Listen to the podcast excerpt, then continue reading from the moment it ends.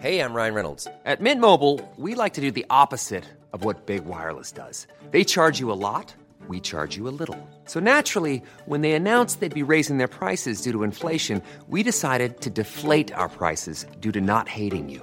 That's right. We're cutting the price of Mint Unlimited from $30 a month to just $15 a month. Give it a try at mintmobile.com slash switch. $45 upfront for three months plus taxes and fees. Promo rate for new customers for limited time. Unlimited more than 40 gigabytes per month. Slows. Full terms at mintmobile.com.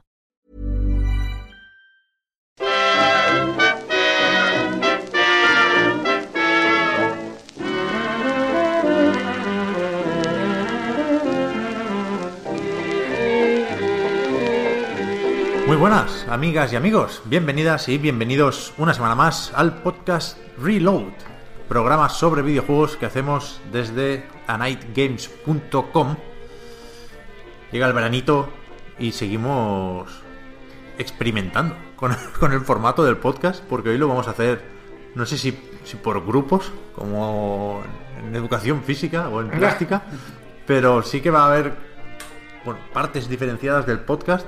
Va a ser un podcast seriote, de hecho, por los temas que vamos a tratar, porque Víctor y Marta han estado hablando con Javier Alemán, que es psicólogo y también creador de Nivel Oculto, sobre aquello que ya comentamos por encima la semana pasada, sobre la inclusión de la adicción a los videojuegos en la lista de enfermedades o de trastornos de la Organización Mundial de la Salud. Así que tema de estos graves, con peso, que creo que es interesante comentar con alguien que sepa más que nosotros de- del tema. Y después, desde aquí, desde Barcelona y alrededores, comentaremos lo, lo que hemos visto del Game Lab. O lo que habéis visto, porque yo soy el único aquí que, que no pudo ir al evento, pero eh, estoy bien acompañado, por suerte. Está, para empezar, Fran Pinto. Buenas, Pep. Ahí, Hoy podcast aquí, eh, Frankenstein, pero Frankenstein serio y culto, un poco, ¿no? Sí, sí, sí, sí. De- Frankenstein tonto es un Frankenstein con, con cultura y con conocimiento. Sí, yo creo que, que puede estar interesante, pero también Sí, a ver. espero que sepamos darle un toquecito de humor. No sé cuánto nos pueden ayudar a, a que así sea, por ejemplo, el bueno de Jaruquilla, Israel Mendieta. Muy buenas. Pues nada, intentaremos ser la Ingrid García Johnson del podcast. o el Salva Spin, eh, cuidado. Con Salva fin, vaya. Y yo estoy con Javier Moya, con el Sopas. Los clásicos. Otra vez ha ido esta semana, ¿eh, Ingrid? Es la cuarta vez Sí, que va... ayer. ¿En serio? Sí, sí, sí. Hostia. La mejor mujer. Pues Tendremos ya que invitarla a que venga aquí un día, ¿no? Yo la invitaría a todas partes, realidad. Deberíamos La hablar de, de cajas de loot, como un tema ahí también muy polémico, muy serio. Lo hablamos con ella. Eh, eso, de actualidad creo que no vamos a decir nada porque es la típica semana donde lo más importante son los juegos del Plus y del Gold. Y los juicios, tú. Hay mucha noticia de juicios. No, no queréis saber qué regalan este mes ninguno de los dos. Regalan entre comillas, siempre hay que, que aclararlo. Así que vamos directamente con, con el Game Lab, con esa convención, con ese evento que se hace en Hospitalet, en el Xperia Tower, y que eh, los tres fuisteis solo ayer jueves, ¿no? Es- esto empezó el miércoles, acaba hoy viernes. Estamos grabando viernes como de costumbre. Y es cierto que todos los días había ponentes importantes, ¿no? El miércoles estuvo Sean Leiden ahí, en plan viejo joven extremo, con una camiseta del Spider-Man, una promoción. diciendo que la PlayStation 4 ha vendido bastante. How do you do? Un poco, ¿no? Estuvo también Maya Moldenauer hablando de, de Cuphead, de, de- de su historia de éxito, ¿no? El- típica charla, creo que con Rami Ismail, ¿no? En este caso fue, que le iba preguntando por, por la historia del desarrollo de Cuphead y, y su éxito más que conocido y esperamos que siga con el DLC el año que viene.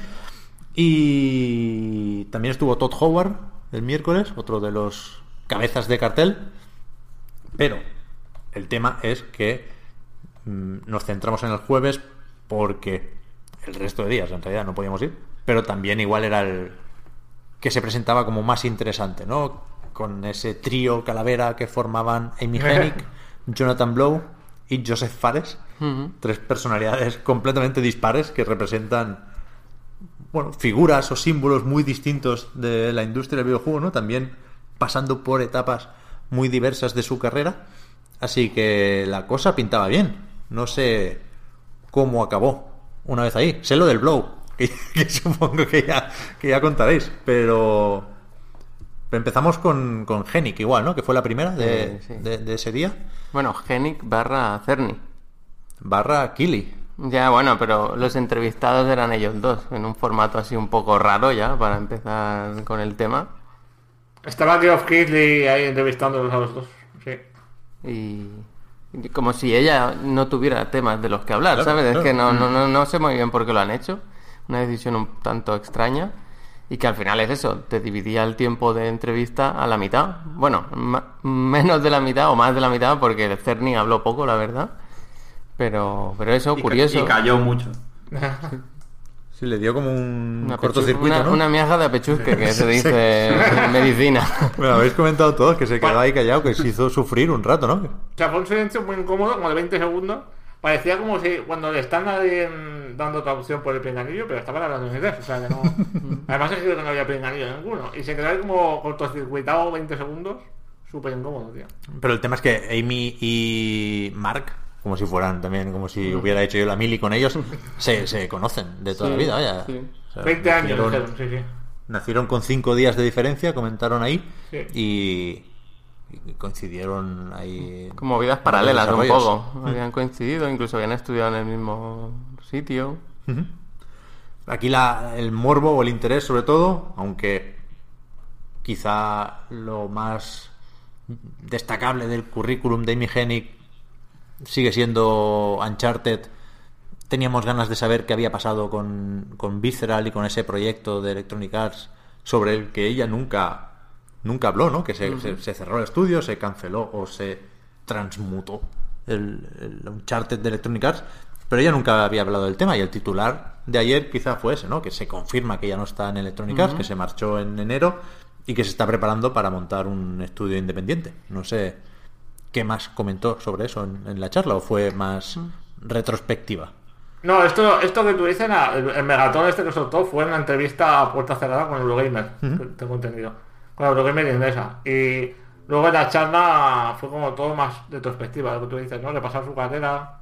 Eh, empezó hablando, me gustó mucho eso, empezó hablando de piratería, de, de, de versiones bootleg, de, ¿sabes? De mierdas así que tenían que hacer para, para empezar a programar y tal, y para empezar a meterse en el mundillo y por ahí bien. Oye, yo estuve hablando ayer, o antes de ayer, no me acuerdo ya. No, ayer tuvo que ser, claro. Con Albert, Albert García, que la entrevistó y me decía que era un- una persona encantadora, vaya, que hablaba súper bien, que era extremadamente educada y se veía muy inteligente y que le sorprendió una cosa, que es verdad, que, bueno, igual porque ha tenido más tiempo libre que otros, claro, últimamente, pero que había jugado a muchísimos juegos recientes, que le preguntaba por referencias, a veces sorprende cuando entrevistas a alguien, le preguntas por un juego que parece similar al suyo, ¿no? Que podía ser una referencia hasta cierto modo y, y- y resulta que no, no lo ha probado o no o ni siquiera lo conoce. Y Albert decía que estaba súper puesta, que, que se, la, se la- se la veía con ganas realmente de seguir haciendo cosas. que Yo creo que es lo que todos deberíamos esperar. Sí, sí. Bueno, ¿qué más? Que estoy hablando yo, que no, que no, que no estuve ahí, vaya, que no, no sé nada de lo que pasó en el Esperia. Ah, verá, hablaba de cosas interesantes. Lo que pasa es que para mí fue una charla un poco irregular. Hubo momentos en los que se pusieron a hablar ella y, y Master Nick de los viejos tiempos. Y a veces se enredaban un poco en el... O sea, no estaba preparada la charla, se enredaban un poco en el... Cuando tú estabas, había venido el productor este que estabas tú, o todavía no, ¿sabes? Como a, a enzarzarse en cosas un poco que nos daban un poco igual a todos, ¿no? Pero luego hablo de cosas mm, interesantes, ¿no? Hablo, por ejemplo, de lo difícil que era eh, como mujer eh, crear historias, ¿no? Su, su motivación en la vida es contar historias, básicamente, ¿no? Y decía que, que en el cine lo, te- lo veía muy complicado. O sea, ella misma se cerró las puertas del cine porque lo veía muy difícil ser directora o ser guionista de- del tipo de cine que ella quería hacer, ¿no? Tipo Indiana Jones, eh, cosas de aventura. Y que en los videojuegos pues, encontró una manera en la que podía ella expresarse de alguna manera, ¿sabes? Eh, de una manera nueva y que aún no me acuerdo muy bien cómo, cómo lo expresó, pero vi- vino a decir que aún no estaban sentadas las, las reglas del juego. Blue ¿no? Ocean, No había- dijo. Como que vio un horizonte nuevo por Sí. descubrir. De hecho, hablaron mucho de eso, ¿no? No de tanto como cómo iban a ser los juegos, sino cómo hacer las cosas. O sea, empezaron de cero casi. Estamos hablando de gente que ya os decía, yo jugaba al Pong y, o sea, estaban aquí desde el principio, tienen 53 años la señora. Entonces, se encontraron que tenían que hacerlo todo de cero. Y ¿Y, y fueron tan atrás en la charla? Quiero decir, hablaron solo por, por estar más Cerny, ¿eh? no sé. ¿A partir de Uncharted o, o comentó algo de Soul River, por ejemplo? de Soul River sí comentó varias cosas. De, de Soul River creo que dijo que fue la primera vez que escribió un diálogo.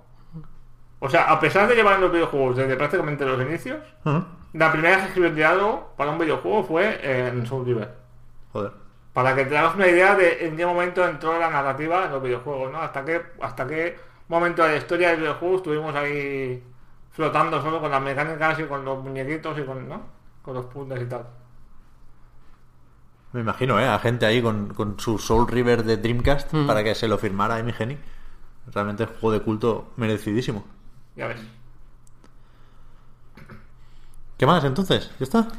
No, sí, habló también de los equilibrios, ¿no? Lo difícil que es hacer un juego de estos tipos así, Uncharted, ¿no? Que es por lo que más se le recuerda, que eso es un equilibrio muy difícil, muy delicado entre la historia, la jugabilidad, el Sí. cómo tienes que trabajar, que no puedes grabarlo todo y luego hacer el juego o hacerlo al revés porque constantemente vas cambiando cosas, como incluso algún, si en una cinemática aparece algo, pues ya hace que el juego no se vea igual, entonces esto hay que modificarlo y que es constante, que es muy estresante y que es un eso es un no parar, vaya, no no que no hay organización, que es un caos total, que dice Sí, que también, ta- también dijo que, bueno, eso lo que decía Javi, ¿no? En comparación a, a- al cine, es como, ¿no? Hacemos la preproducción, la producción, eh, rodamos y con esto editamos y fuera, ¿no? Hay como un- unas fases muy definidas. En los videojuegos dice que todo es una puta locura, que es un caos, que es todo a la vez. O sea, dice que son todas las fases del cine, pero a la vez todo el tiempo. Todo el Eh, mundo dice eso. ¿eh? Es sorprendente hasta qué punto los estudios que parecen más organizados, ¿no? O, o que uno podría sospechar que así es por el resultado final en el juego, al final acaban confesando eso, que el, el proyecto es un desastre hasta que en cierto momento empiezan a encajar piezas y a partir de ahí a tope, ¿no?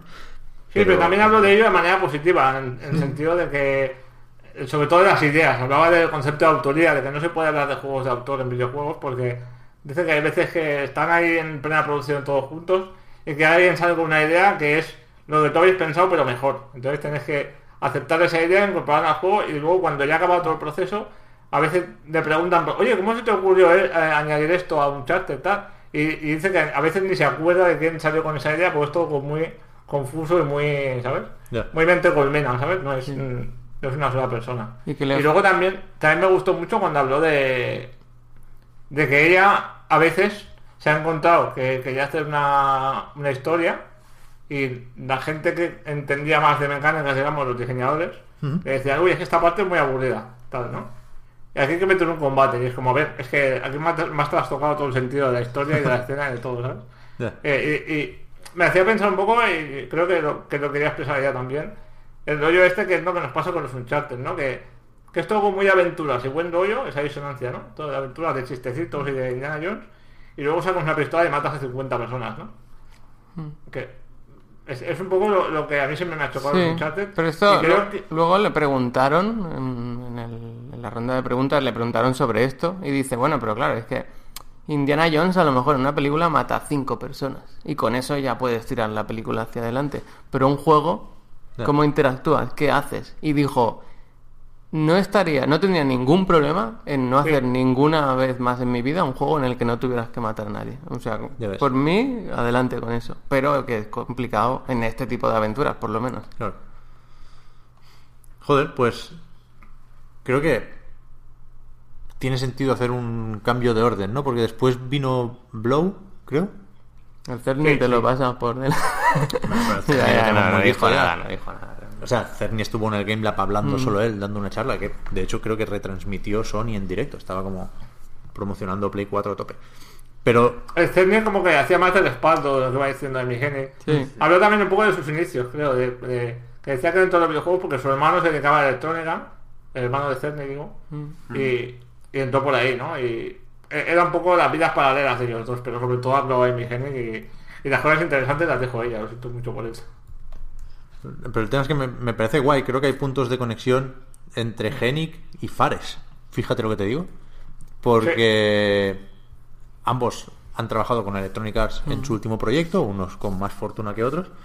Y aunque me decíais también que Amy Hennig en todo momento estaba como agradecida, incluso no estaba enfadada con nadie, entendía que esto era la industria que funcionaba así, y no, no parecía resentida ¿no? por la cancelación del Star Wars, ni tampoco, como comentábamos, con, con la marcha de Naughty Dog. De hecho, estaba en plan Sonyer total, ¿no? Sí, sí, a mí me sorprendió. Bueno, me sorprendió, ¿no? Estaba Sean Leiden ahí en primera fila y es que cuando, a- cuando dijo esto le miró a él a los ojos, pero dijo algo así como que, que gracias a Sony, ¿no? Que está ahí, que es como la una de las pocas compañías, si no la única, no sé cómo lo dijo exactamente, que apoya según qué juegos de una forma casi incondicional, en plan, tomad dinero, haced lo que queráis, que Sí. como una apuesta, ¿no? En plan, Y, tam- y también se refería al tipo de juego, ¿no? Claro, Porque una época en que todo es monetización y cajas de loot y historias así de free to play, no sé qué, y está Sony haciendo una cosa que, que tienen que invertir muchísimos millones.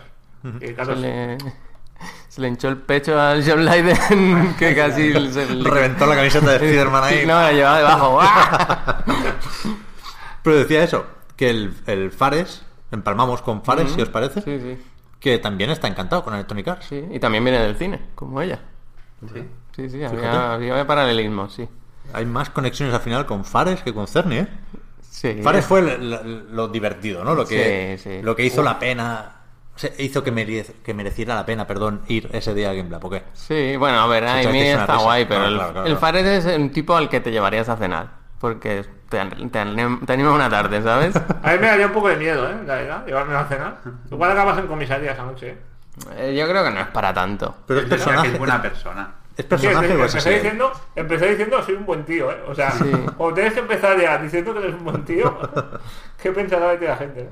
Ya, ya. No, yo creo que a mí me hace gracia. A mí me... re- lo- Ya lo he dicho varias veces.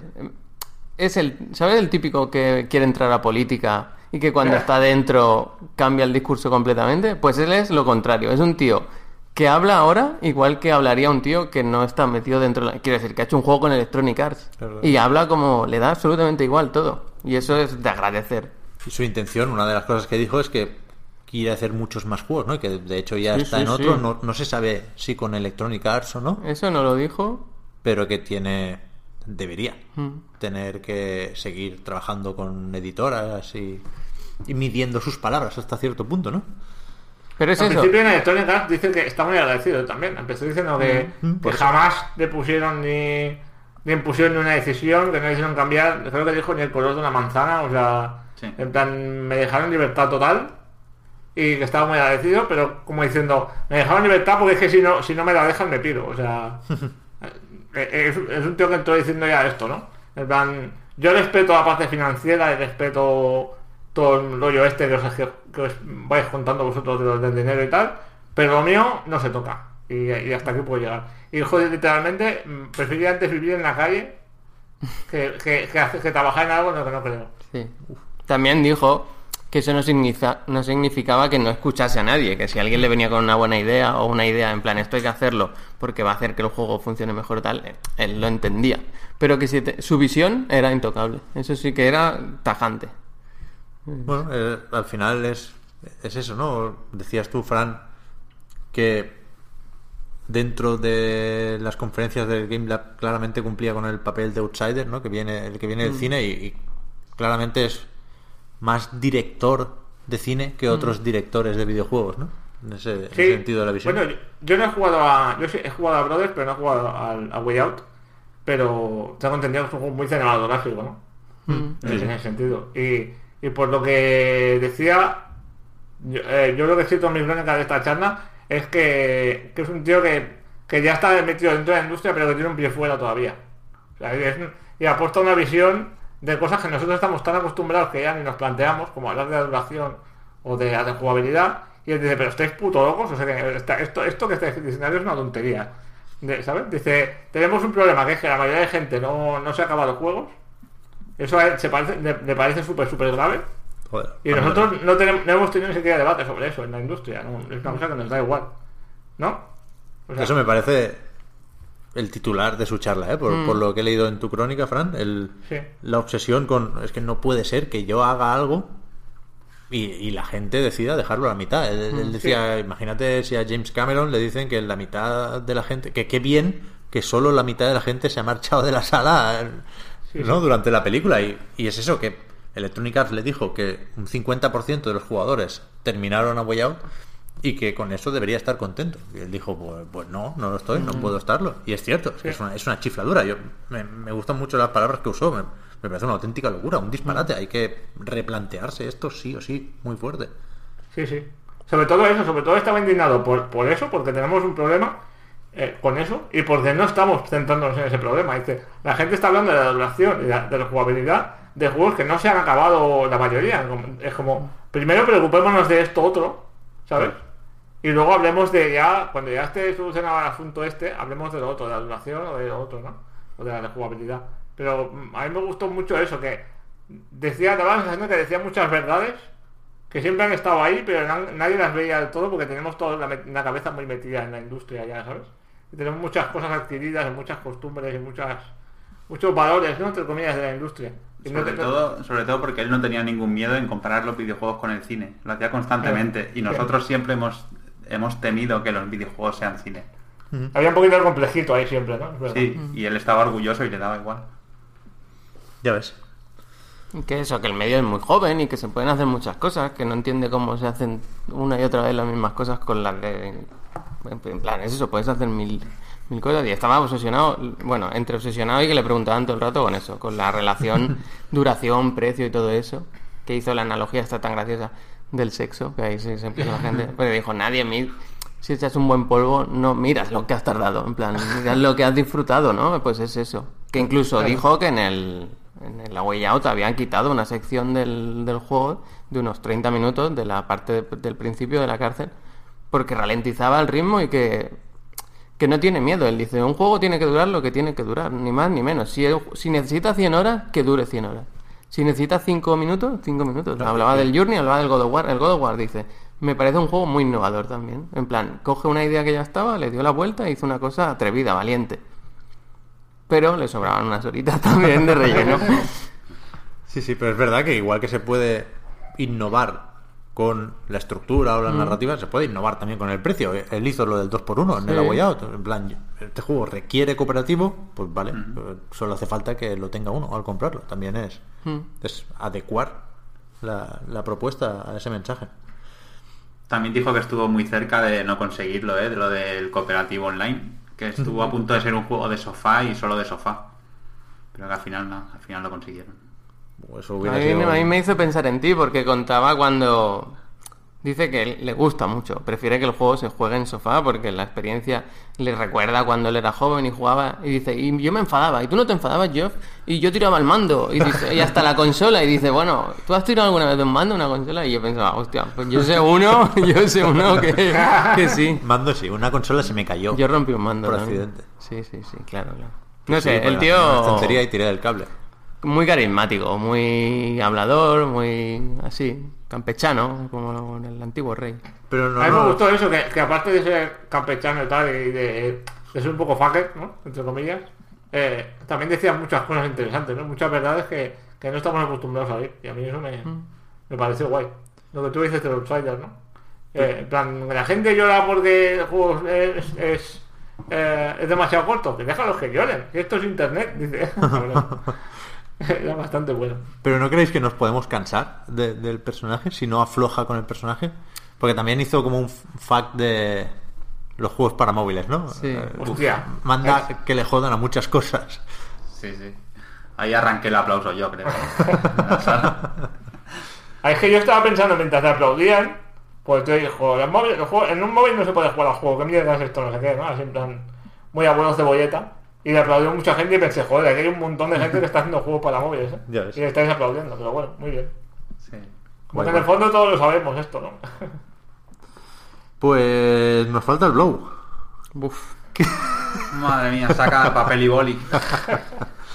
Que Nos la coló el blow, ¿eh? La- nos hizo la, la emboscada. Pero a la hora de claro, la siesta, tú. no sé si estaba apuntado el nombre de la conferencia, ¿sabes? Sí. en, en la web, eso se puede consultar porque lo que me habéis contado y lo que he oído me hace sospechar que seguimos con ese problema, entre más o menos comillas, que yo le suelo ver al Game Lab, que es que está a mitad de camino entre el evento para público, ¿no? Y con el objetivo de vender entradas y de traer a personajes muy potentes de la industria para que uno quiera ir a que le firmen los juegos, que me parece genial. Y después la, la, la, pues la cosa más para profesionales, ¿no? Como una GDC y compañía, que, que siempre hay de eso en el Game Lab. Y muchas veces cuando son charlas más específicas, ¿no? Que hace gente que igual nosotros, como jugadores, conocemos un poco menos, pero que pueden ser igual o más útiles para la gente que se dedica a hacer juegos. Pero normalmente hay una, una, una sala contigua donde se hacen esas charlas más técnicas, ¿no? Y claro, el, el Blow hizo una charla muy técnica en el auditorio grande y como figura importante de la industria, ¿no? Entonces os, os, os un poco descolocados, me parece a la mayoría. La charla se llamaba Masterclass Decisiones de Diseño creando Chai, un nuevo lenguaje para programadores de juegos. Que es el lenguaje que está creando eh, Jonathan, Jonathan Blow. Entonces, eh, lo que pasó aquí es, para empezar, que los que no sepan de programación, ya está- nos hemos quedado fuera del juego ya. En esta charla. Eso va a empezar, ¿no? Pero porque empieza hablando de cosas más generales y ahí sí que más o menos te enteras de qué está diciendo. Pero luego ya se manga y ahí es cuando la lías, ¿sabes? Cuando ya te enteras bien. Pero, eh, yo cuando, nada más acabar la charla me puse a buscar gente que conocía de allí de, que fuesen programadores o que supiesen de programación para preguntarles, oye, ¿a vosotros qué os ha parecido, no? Entonces hubo un poco de todo, ¿eh? Hubo gente que dijo, que me dijo que muy interesante, muy bien, y gente que me dijo que que le parecía un listado de frustraciones.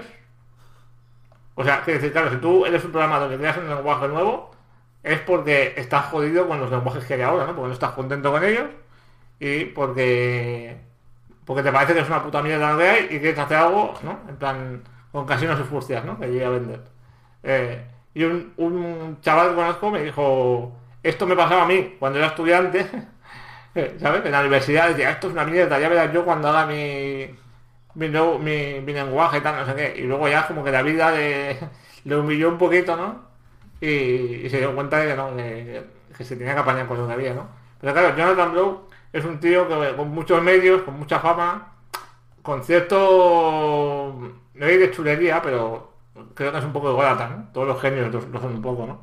Eh, un tío que tiene un concepto muy claro de la autoría y de, y de su papel en la industria y tal, y de lo que quiere hacer, y, y- y creo que tiene sentido que él haga un, un, un lenguaje de programación nuevo, ¿no? Pero claro, el tema es ese, cuando luego te pones a hablar de líneas de código, de manejo de la memoria y tal, pues ahí pierdes a la Es que se puso ¿no? a compilar en directo. Sí. Para que viéramos lo que tardaba su, su lenguaje en compilar una instrucción. Era un poco. mm, tampoco no vino a hablar de lo que en realidad se le conoce. Entonces Claro. yo creo que eso le un huevo. A mí me, me pasó eso, que me dio la sensación de que... A ver, Jonathan Blow seguramente es un magnífico programador, no tengo ni idea, pero no es famoso por ser programador. O sea, es famoso por ser eh, un gran diseñador de juegos, ¿no? En Bright en lo narrativo quizá y también en diseño y en el Windows por, por hacer un prodigio básicamente de- del diseño, ¿no? Pero ninguno de los dos han sido ya- han sido considerados nunca, ¿no? Milagros de la técnica, ¿no? Una cosa así como el viejo John Carmack, o ¿no? No sé. Ya, ya. Entonces esto sorprendió un poco porque te esperabas una cosa más accesible, ¿no? De alguna manera. Y al principio lo es, o sea, te dice lo que dice Haru, ¿no? Que, que te enseña, mira, mi ordenador tarda un segundo y en mi portátil tarda un segundo y medio en, compilar eh, todo este juego, que son- era un Sokoban modernizado, básicamente. Eh, y era porque una de sus preocupaciones básicas era que, su lenguaje aportase más calidad de vida a los programadores. Y calidad de vida lo entienden como que las cosas funcionan a la primera, que no pierdas mucho tiempo, que tengas tiempo para dejar de trabajar e irte con tu familia a dar un paseo, para vivir, ¿no? Y para tener más salud al final.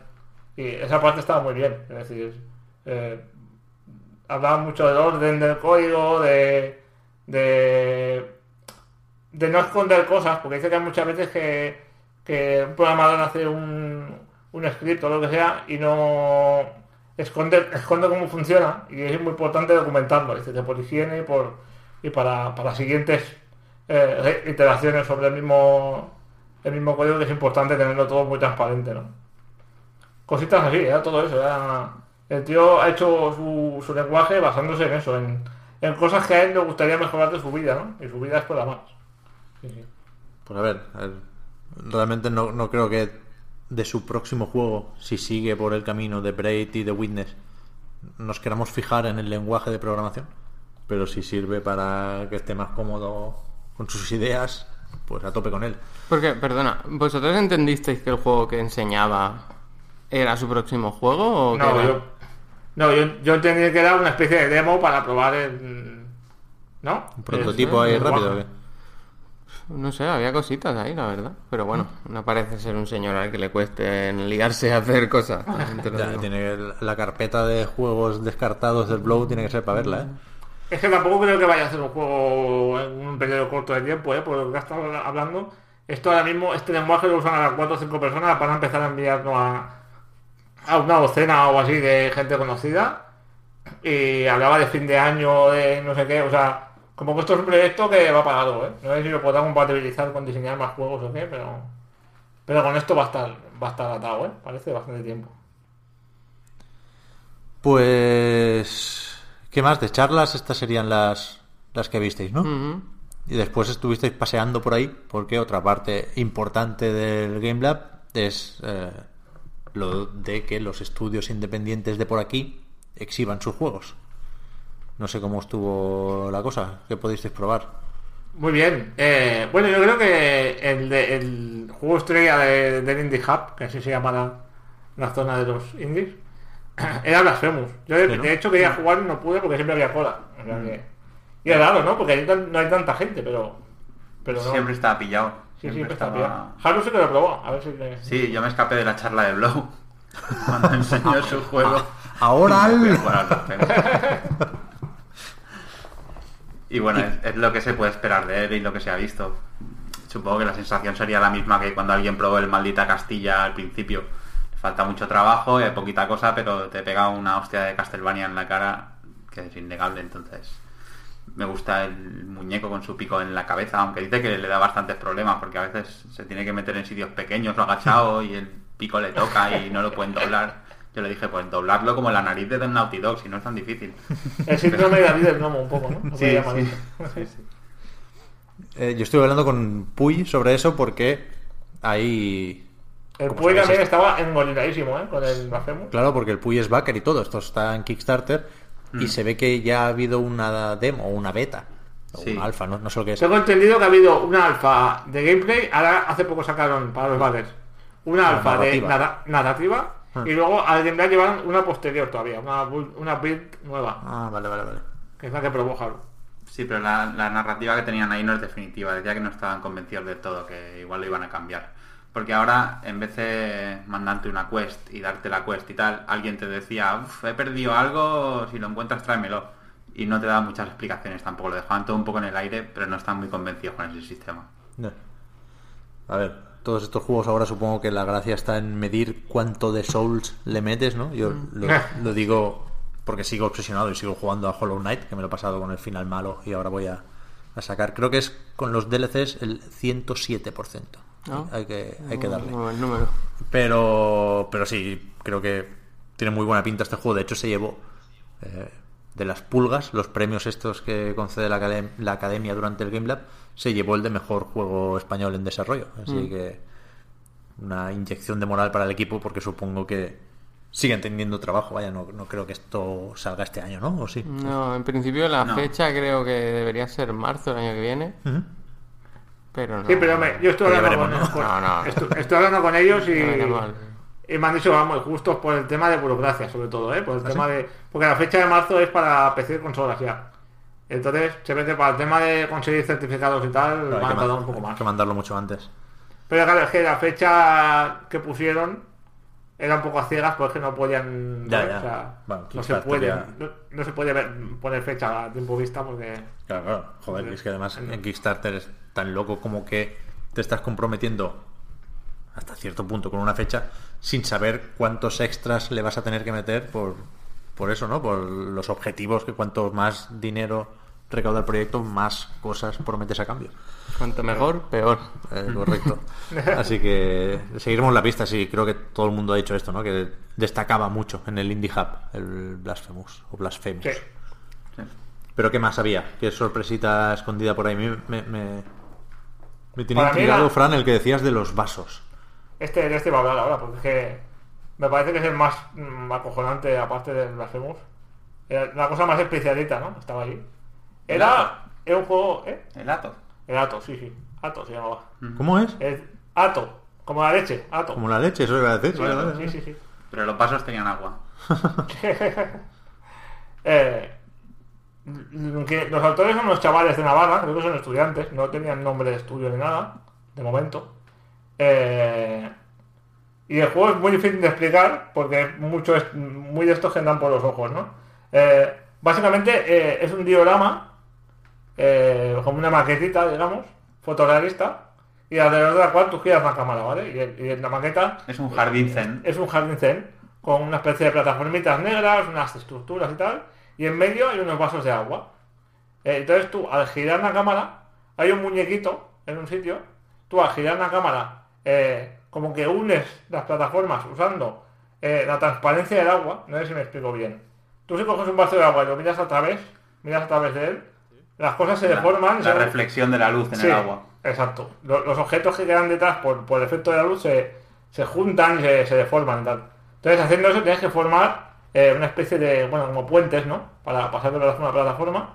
Entonces bloqueas la cámara en ese momento y pasas con el muñequito. Pi, pi, pi, pi, das una vuelta y, y- y cuando ya has pasado, desbloqueas la cámara y vuelves a girar. Y así, pues ir avanzando por una estructura y resolviendo unos puzzles. Y aquí lo interesante es que eh, visualmente es increíble. O sea, Es fotorrealista 100%. Yo Fotorrealista. creo que han montado el escenario a mano y han hecho fotos de todos los ángulos. Efectivamente. Eh, y no solo el escenario, o sea, hay como unos pequeños eh, pergaminitos, como unos ítems que recoges y tal. Y al, lado de la pantalla donde jugaba había un vídeo que estaban haciendo a mano, estaban haciendo los, los pergaminos a mano, las maquetas a mano, todo a mano. Y luego no sé a través de qué proceso lo pasan a, a 3D, digamos. Me imagino que por, me parece que mencionaban fotogrametría, cosas bastante avanzadas. Pero a mí lo que me flipaba era el agua, porque el agua era muy, muy realista. Y les pregunté, oye, ¿esto habéis hecho un motor de física y todo para que el agua parezca de verdad? Y tal. Dice, no, no, pero eso sería inviable, no, no tenemos los medios. Dice, lo que hemos hecho es, cágate, hacer miles de fotos al agua en 360 grados y poner todos los fotogramas ahí en todas las medidas de agua, digamos. Vaya.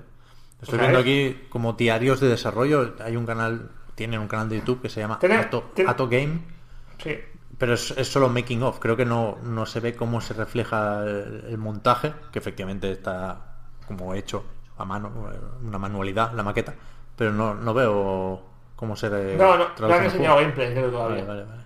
Y de hecho solo tenían hecho un nivel y tengo la sensación de que llegaron muy justitos para porque faltaban cogía, cuando cogías un pergamino y lo ponías en otro sitio al ponerlo en el huequecito no aparecía me dijo pues esto ya lo arreglaremos porque está como muy a medias ¿no? estaba muy verde Sí, sí, se encallaba mucho el muñeco en muchos Sí. sitios. Cuando ya habías descubierto el puzzle, tenías que seguir tocando un poquito la cámara para encontrar el punto exacto en el que pasar. Supongo que eso lo, lo harán más grande luego. le faltaban muchas animaciones el muñequito subía las escaleras de mano subía andando igualmente o sea no había mucho por hacer ahí todavía pero lo que es la idea que era lo que querían transmitir era impresionante era, era muy bonito y muy interesante Si muy alguien original. quiere entender el juego, solo tiene que llenar un vaso con agua y ponérselo delante y mirar a través de él y, y entiendes de qué va el juego.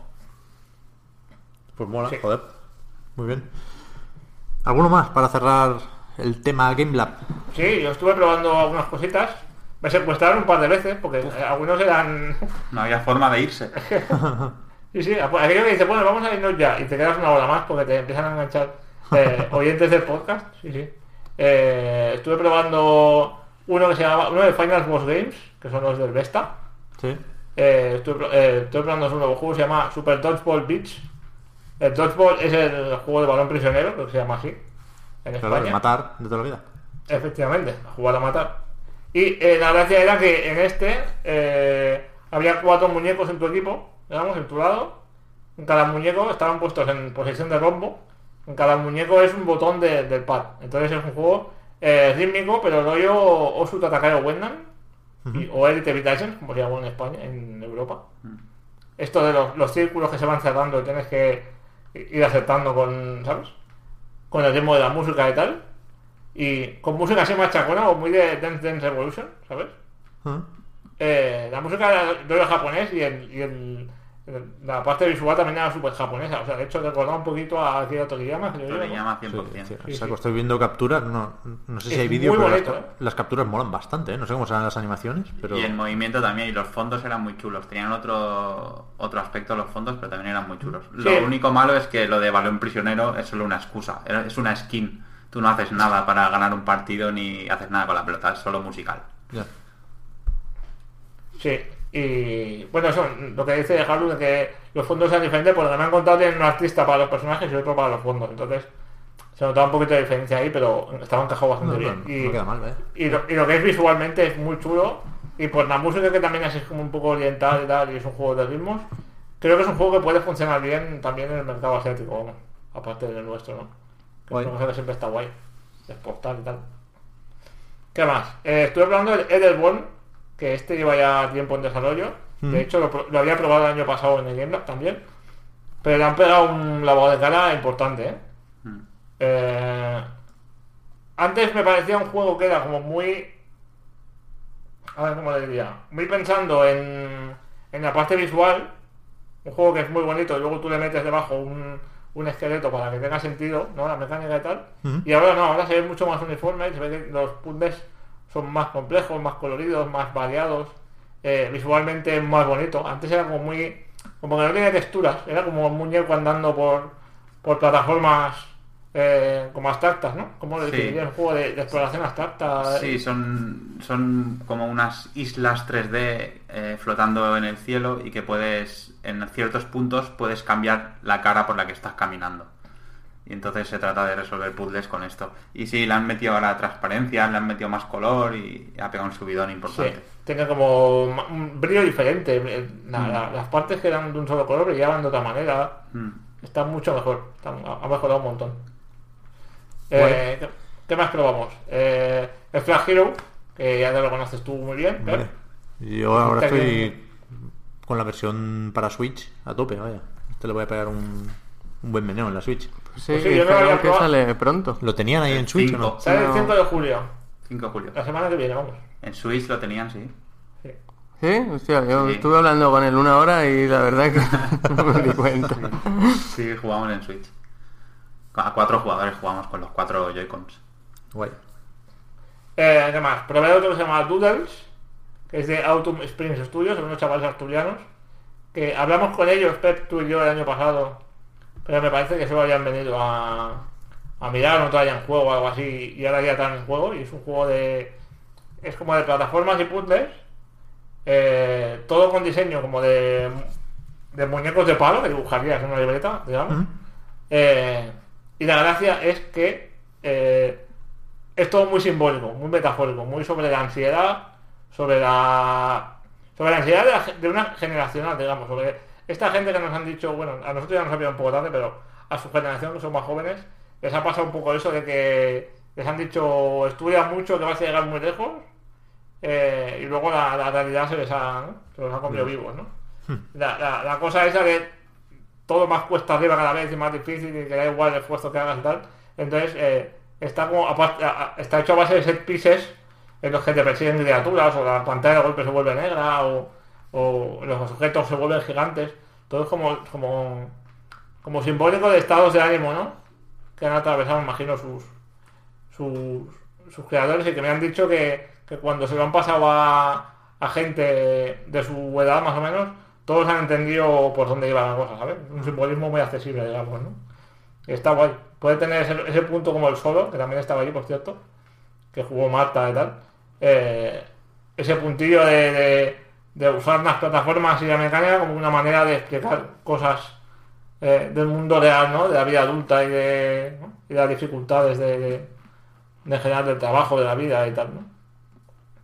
Y eh, me estoy dejando alguno. Ah, sí. Dungeons and. Hubo uno que se llama Dungeons and Dancers, que este no saldrá en el Indie Hub de la, en el listado Indie Hub de la web de InLab, porque este venía, estaba eh, en la incubadora de Game BCN, por lo visto hay un- una iniciativa, tú la conocerás, Pep, supongo, de que están, eh, una iniciativa de Generalitat que están reuniendo varias startups pequeñitas de juegos para, eh, para ayudarles a desarrollarse y para promocionarse y tal, ¿no? Y sacar adelante sus proyectos y los llevaban en pack, ¿no? Llevaban 4 o 5 juegos. Había uno rollo contra, ¿verdad? No lo pudimos probar. Sí. Otro que era un, un party game de estos rollo Switch, de unos muñecos que tenían que coger una cabeza de un dios, ¿no? Y llevando a otro sitio, no, tampoco nos enteramos muy bien. Y luego otro que se llama Dungeons and Dancers, que sus creadores eran súper, súper fans de, del podcast Road. Me secuestraron ahí a saco. Me dijeron, ¿tienen ganas de bailar? habían, recogi- habían recogido ya, sacaron los ordenadores de las mochilas Sí. y lo montaron todo para que Frank lo probara. Sí, sí, sí. Me dijeron, ¿cómo tienen ganas de bailar? Digo, mira los cachondos estos.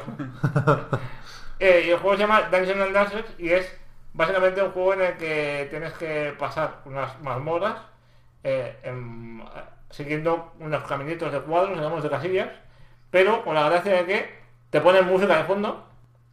En mi caso eh, jugué con, creo que era tecno así normalito, vamos, tecno comercial, me dijeron. Tienes que ir pasando eh, de casilla en casilla siguiendo el ritmo de la música. ¿Vale? Y entonces arriba hay una, una barra de vida que si no sigues ese ritmo pues se te va agotando. Y luego por el camino pues hay trampas y tal. Eh, creo que Halo ha jugado algo parecido. o me- me- Bueno, ahí el ritmo y la forma de pasarlo era como un minijuego del Reading Paradise de la, de la DS. Este que salen muchos muñequitos moviendo la mano a la vez que hacen ah, ah, ah, ah, ah, y de vez en cuando tienes que cambiar el ritmo a contrarritmo. Pues aquí las trampas iban a contrarritmo y Sí. tenías que pasarlas en el ritmo diferente de la mazmorra. Una cosa así era. Era bastante. Visualmente lo vi un poco flojete, lo vi un poco artísticamente un poco así. Pero era muy divertido y además tenía mucho sentido del humor porque por lo que me han contado, la gracia es que están juntando, eh, están mezclando personajes de, mm, del rol, rollo trolls o enanos o lo que sea, con eh, con personajes de. con celebridades de la música, ¿vale? Haciendo como mezclas, eh, como fusiones así de coña, ¿no? Y, entonces hay mundos diferentes según el género. Yo jugaba la parte de techno, pero me han dicho que van a hacer uno de heavy metal, otro de reggae, otro de tal. Claro, cada uno tiene un ritmo y será interesante de ver, porque claro, el techno tiene un pum, pum, pum, pum, ¿no? Muy fácil, ¿no? Pero esto con reggae puede ser una locura, ¿eh? Y con heavy metal le pregunté cómo lo iban a hacer, porque claro, heavy metal no es no es tan rítmico, ¿no? Que me dijeron que estaban manipulando los bombos y tal para subirle la- los bits por segundo y tal, y joder, por los bits por minuto, perdón. Y, y me parece muy interesante, muy divertido.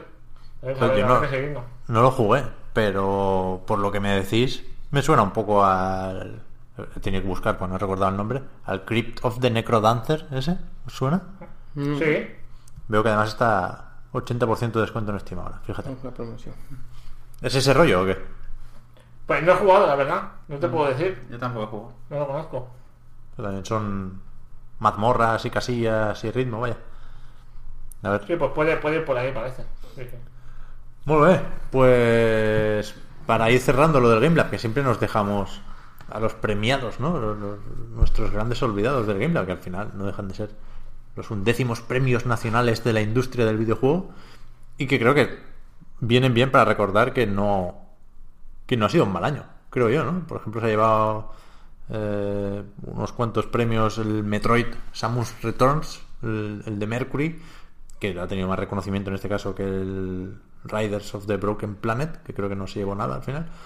Y, y el de Red Strings Club de The Construct Team, que se llevó mejor audio, mejor narrativa. Así que, guay, sorprende igual lo de que el mejor juego del premio gordo se lo llevara Bring You Home, que yo no lo conocía, me lo bajé ayer porque está también aprovechad. Estaba de oferta en la App Store. 60 y pico por ciento de descuento. Me costó un euro con nueve. Y, y es de Alike, los del Love You to Bits, esa aventura gráfica por pantallas muy simplona pero muy agradable. Y que en este caso cambia la mecánica. Tú controlas a un extraterrestre que tiene que ir a buscar a su mascota que le acaban de robar unos, unos granujas a través de, de unos portales, ¿no? Y cada pantalla, pues entras por un portal y sales por el siguiente.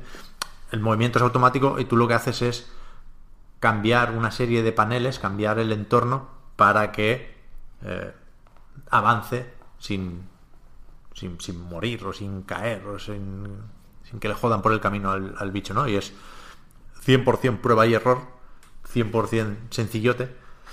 Y no está mal, no- no- o sea, es, es ese juego agradable que siempre viene bien tener en el móvil, pero no, no sé yo si es como para, para destacarlo como mejor juego del año. Supongo que sí, pero me, me sorprende. No solo eso, vaya, mejor dirección artística, mejor juego de móvil, mejor juego catalán y mejor juego del año. Joder. Así que contentos estarán. Vamos con lo de la adicción. A ver qué nos cuesta esta gente. Que, Javier, presta atención. Estoy jugando Porque al- está- estás jugando al puzzle fighter mientras digo esto. Pero porque se me acaba la mecha, tío. ¿Cuándo- lo- cuándo es el ocaso? 3 de esta semana. Esta semana Yo chapa voy ya. a pillar una, una bajita. Pero no han anunciado realmente que vaya a salir en consolas, ¿no? O sea, igual no hay reemplazo. Tú Aquí- estabas muy convencido de que te lo iban a poner en, en la Play o en la Mi compu. teoría es que este juego es Metal Gear Solid Zero. en algún momento va a pasar algo. Pues eso, a ver qué, qué nos dicen Javier, Alemán, Víctor y, y Marta sobre esto.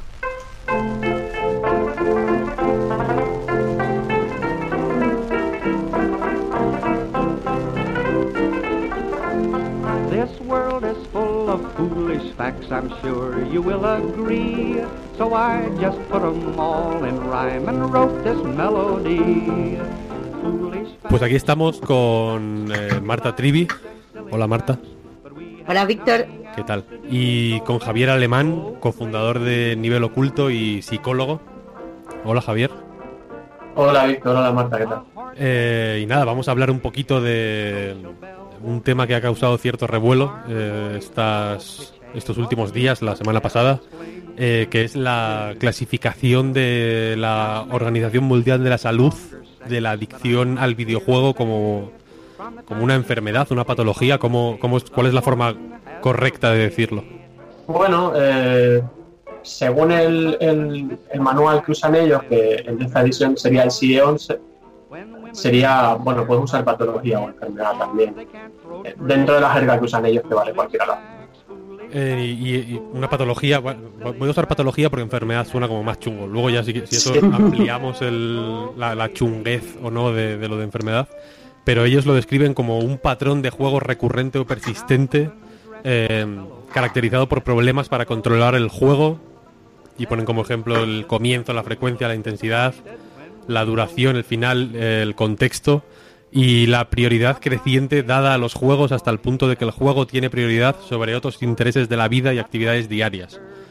Eh, y continuar con este juego eh, malsano, por así decirlo, eh, a pesar de que, haya- de que tenga consecuencias negativas, entiendo que, que visibles. a nivel familiar, social, de trabajo. sí. Y bueno, vamos a lo primero, opiniones. Tú como psicólogo, ¿cómo lo ves? A ver, pienso que, que ante todo, porque una cosa que se da mucho cuando hablamos de videojuegos y hablamos de, de posibles conclusiones que se saquen en torno a estudios, es que enseguida nos llevamos las manos a la cabeza, ¿no? Si sale un estudio que te dice, pues se ha detectado que no sé qué patrón de violencia aumenta cuando uno juega, enseguida nos enfadamos, porque parece que, estamos que esto tiene que ser algo inmaculado y que solo nos gustan las investigaciones que arrojan datos que son bonitos. Entonces, creo que, charlar de estas cosas y sobre todo tomarlas con naturalidad es lo, primero que deberíamos hacer y, y deberíamos hacerlo con mucha tranquilidad. No hay nada de malo en tratar de acotar si jugar a videojuegos te hace más violento o no, que, que bueno, la evidencia empírica indica que no, igual que no hay nada no hay nada de malo en tratar de ver si, si es malo dedicarle demasiadas horas o si hay algún tipo de fundamento detrás de llamar adicción a, a las conductas problemáticas que puede tener la gente con los videojuegos. Luego ya, pues si entramos en si entramos un poco en harina, el- la descripción que has hecho, que es la que, la que sale en el CI11, que además incluye lo de que tiene que darse por lo menos durante 12 meses o ser de una severidad ya brutal para, para usar ese criterio, eh, está redactada igual que está redactada cualquier otra clasificación que se suele usar para, para, para otro tipo de trastornos. ¿vale? No, no han hecho nada distinto de lo que te podrían hacer para, para otro trastorno. Ahora entraría a entrar ya pues eh, en un tema complejo como es el, el- el tema de la taxonomía eh, de los trastornos mentales, que creo que tiene mucha chicha y bueno, si, si se aburren yo adelanto ya que al final voy a decir que me parece que usar el término adicción está mal, pero si se quedan les explico por qué. ¿Y tú, Está Marta? haciendo clickbaiting, ¿eh? Eso está muy guay. O sea, no os vayáis porque lo explico dentro de nada. A ver, yo no... Evidentemente todo lo que diga Javi tiene, está muchísimo mejor fundado que lo que diga yo, por supuesto. Eh, pero me interesa el tema de manera especial porque en mi familia tenemos cierta experiencia con las adicciones no tóxicas, en concreto con las adicciones a los juegos de azar. Y a mí, sinceramente, no me parece eh, que sea tan malo o tan terrible que digan que los videojuegos pueden eh, llegar a ser adictivos. Me parece todo lo contrario, me parece que todos los que jugamos deberíamos eh, ver con interés y aceptar que se hagan este tipo de investigaciones. Porque tal y como yo lo veo, la gente que no juega, la gente que quiere ver mal, los, video, mal los videojuegos, los va a ver de todos modos. Si se investigan, al menos le podemos decir, eh, eh, que no solo no son malos, sino que solo genera adicción en este, o sea, dentro de este contexto, o solo es problemático dentro, si tiene estas características, o solo tal, tal, tal, así. Lo que no podemos sentirnos ofendidos, porque tal y como yo lo veo, videojuegos es cada vez un espectro más amplio y, y evidentemente no todo puede ser, como decíais, inmaculado y perfecto. ¿Tú cómo lo ves, Víctor, por cierto? Lo a ver, lo cierto es que como alguien que se dedica profesionalmente a, a hablar de videojuegos, tampoco voy a decir que me dedico a los videojuegos per se, eh, y como alguien que lleva, eh, iba a decir 20 años, como si tuviera yo ahora 20 25 años, pero no más, yo que sé, igual llevo 27 años jugando a diario o casi a diario a videojuegos, no sé si de forma sana o no. Eh, me resulta interesante. Sobre todo porque también conozco casos de, de, de adicción a los juegos de azar. Y, y no lo tengo, o sea, y no sé hasta qué punto, eh, o no sé, y, sobre esto quería hablar ahora, qué diferencias hay para que, por ejemplo, alguien, la, la ludopatía, ¿no? El- el- la adicción a las tragaperras o a, o a los juegos de casino sea algo más o menos eh, asumido ¿no? y aceptado y sin embargo los, la adicción a los videojuegos sea algo que parece imposible y que y, que parece efectivamente algo impensable y, por lo que nos echamos las manos a la cabeza automáticamente. Efectivamente hay muchos estudios que no relacionan los videojuegos con el, el aumento en las actitudes violentas, por ejemplo. También hay muchos estudios que sí relacionan el videojuego con pues eh, la mejora de las eh, habilidades psicomotrices, etcétera, etcétera. O sea, hay estudios que apuntan a, a- beneficios claros de los videojuegos, por ejemplo, son unos estudios que sí que se, que se recogen con los, los brazos abiertos, ¿no? Y que se celebran mucho y que y que, y que, y que gustan, ¿no? A mí, a mí me gusta también, ¿no? Ponerlos como ejemplo cuando pues cuando surge la ocasión para demostrar que, que- jugar a la consola no es una tontería para niños, simplemente, ¿no? O, o que si es algo para niños, desde luego no es malo para ellos, quiero decir. Es algo que puede tener sus, eh, sus partes buenas. Pero es algo que me, que me resulta interesante, ¿no? Sobre todo porque esto llega en un contexto en el que estamos viendo, por ejemplo, recientemente muchas noticias, imagino que eh, tienen menos que ver con una preocupación social real, entre comillas, y quizá tienen que ver más con el clickbait, ¿no? O con, o con la desesperación de ciertos medios.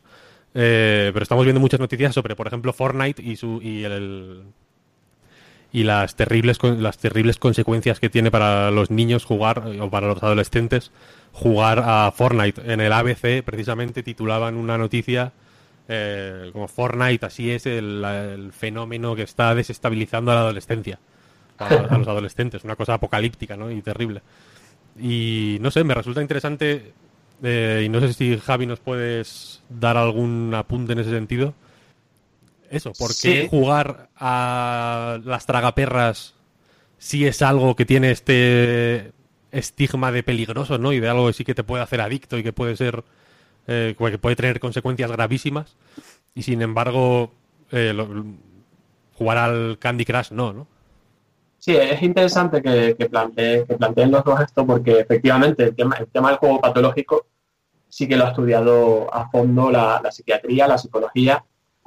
Eh, ¿Cuál es la diferencia? Pues fundamentalmente mm, cuando hablamos de adicción y, y- y podemos hablar de adicción con sustancia versus adicción con no sustancia, que hablaríamos del juego patológico, estamos hablando de, de que normalmente la droga con la que tú a la que tú eres adicto, que por cierto no es adicto todo el mundo que se droga, eh, lo, que, lo que hace es funcionar en base a unos circuitos que tú ya tienes cerebrales y fundamentalmente lo que hace es sobreestimular ese circuito. No, no es que lo estimule y tú sientas placer, sino que la gente verdaderamente adicta, el, el patrón de conducta que tiene es en cuanto recibe una serie de inputs ambientales o cuando el contexto le pone cerca de, de- su adicción, es esa obsesión, esa necesidad compulsiva de, drogarse o en este caso de jugar.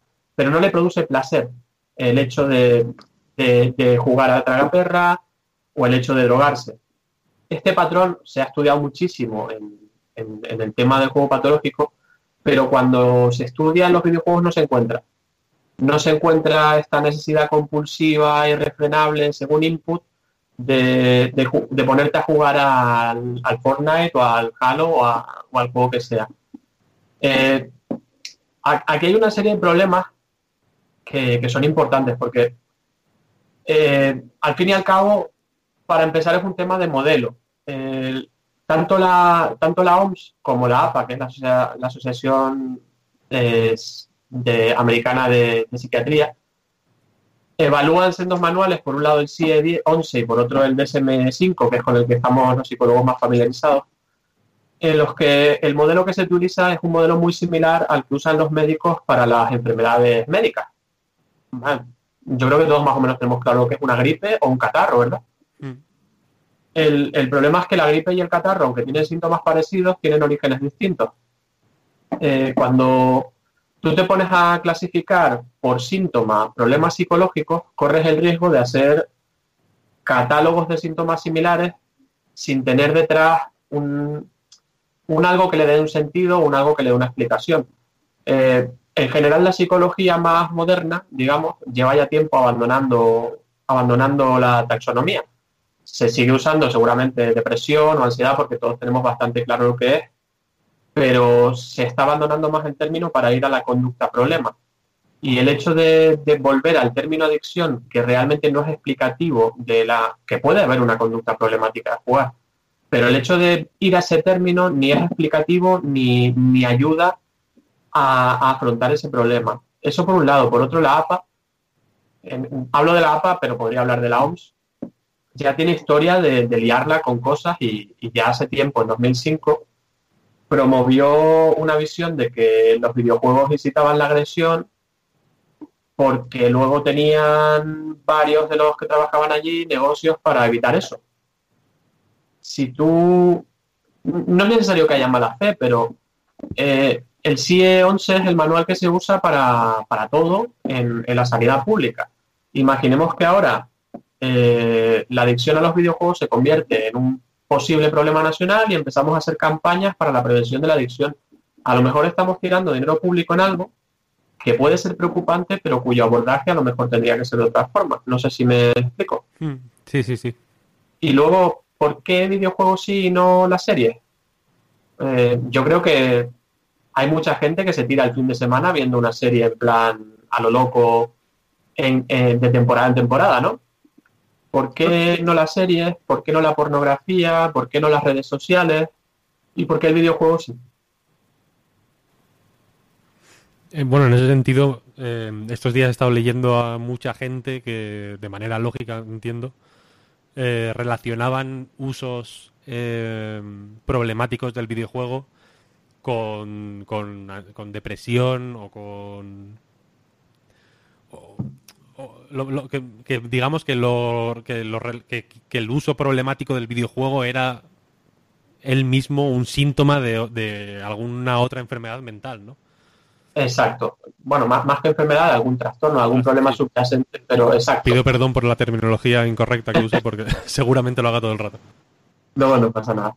Eh, es lo que dices, Víctor. Eh, no sé si estoy monopolizando esto mucho, pero precisamente eh, cuando se ha estudiado este tema en serio, lo que se ve es que no hay un patrón de usuario problemático de videojuegos. Normalmente si tú mm, te acercas a una depresión, vas a ver un patrón, vas a ver un origen, vas a ver... Vale que la psicología tendrá varias escuelas, pero más o menos cada uno tenemos un modelo explicativo de depresión que podemos entender. Sin embargo, el modelo explicativo de, de, de jugar de manera problemática, si queremos ponerle un nombre que no sea adicción, eh, puede ir por varios lados. Puede ir por, como dices, simplemente es la expresión de, de- otro problema. Normalmente cuando uno tiene depresión o cuando tiene ansiedad, una de las tendencias que cronifican la depresión y la ansiedad es la evasión. Pues puede ser que esa persona tenga un grado de ansiedad tan grande que compense esa ansiedad jugando porque sabe que puede estar un rato en el que está tranquilo, sobre todo si no juega online, y se puede evadir un poco.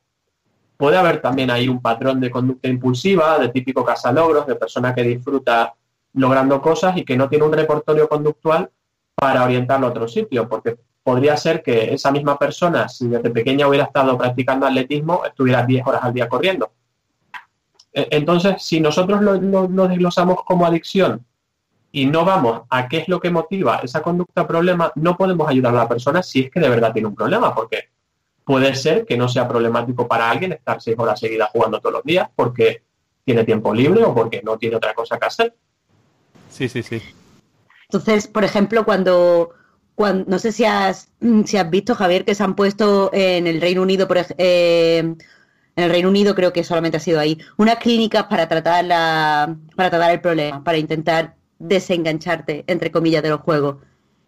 Eh, según lo que tú estás explicando, mm, ahora mismo no, no está capacitado, no está capacitada la psicología como para poder mm, rehabilitar a una persona que pueda tener un comportamiento problemático porque no se están haciendo investigaciones tr- transversales, podríamos decir.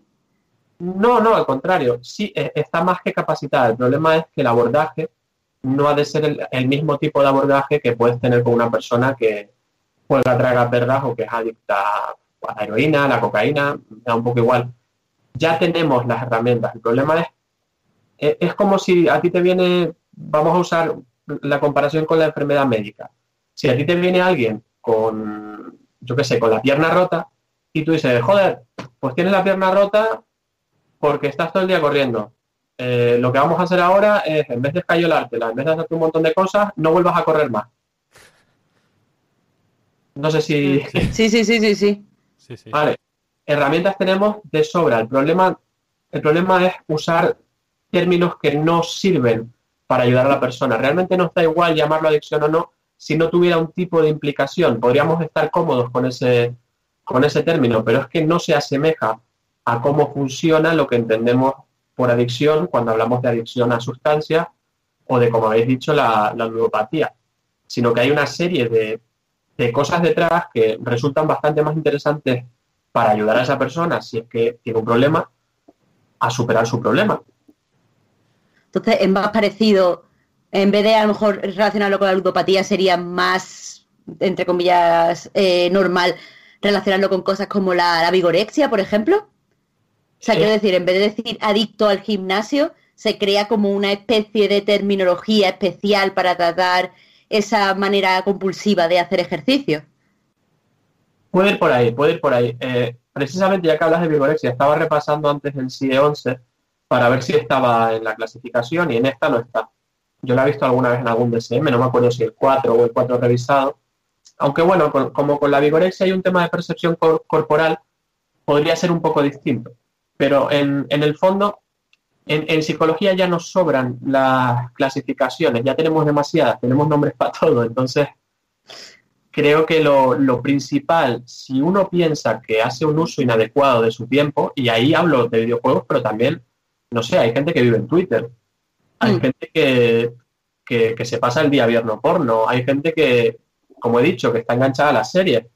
Si tú consideras que eso es un problema, porque también puede ser que eso a ti te funcione, pero si tú consideras que eso es un problema y que interfiere con tu vida, lo lógico sería, eh, pues con un psicólogo ver, o una psicóloga ver qué, qué es lo que te hace dedicar tanto tiempo a eso. Puede ser, eh, puede ser, por ejemplo, que alguien que vive en Twitter viva en Twitter porque no tiene ningún, ninguna actividad que pueda hacer por las tardes que, que no le cueste dinero y esté mal de dinero.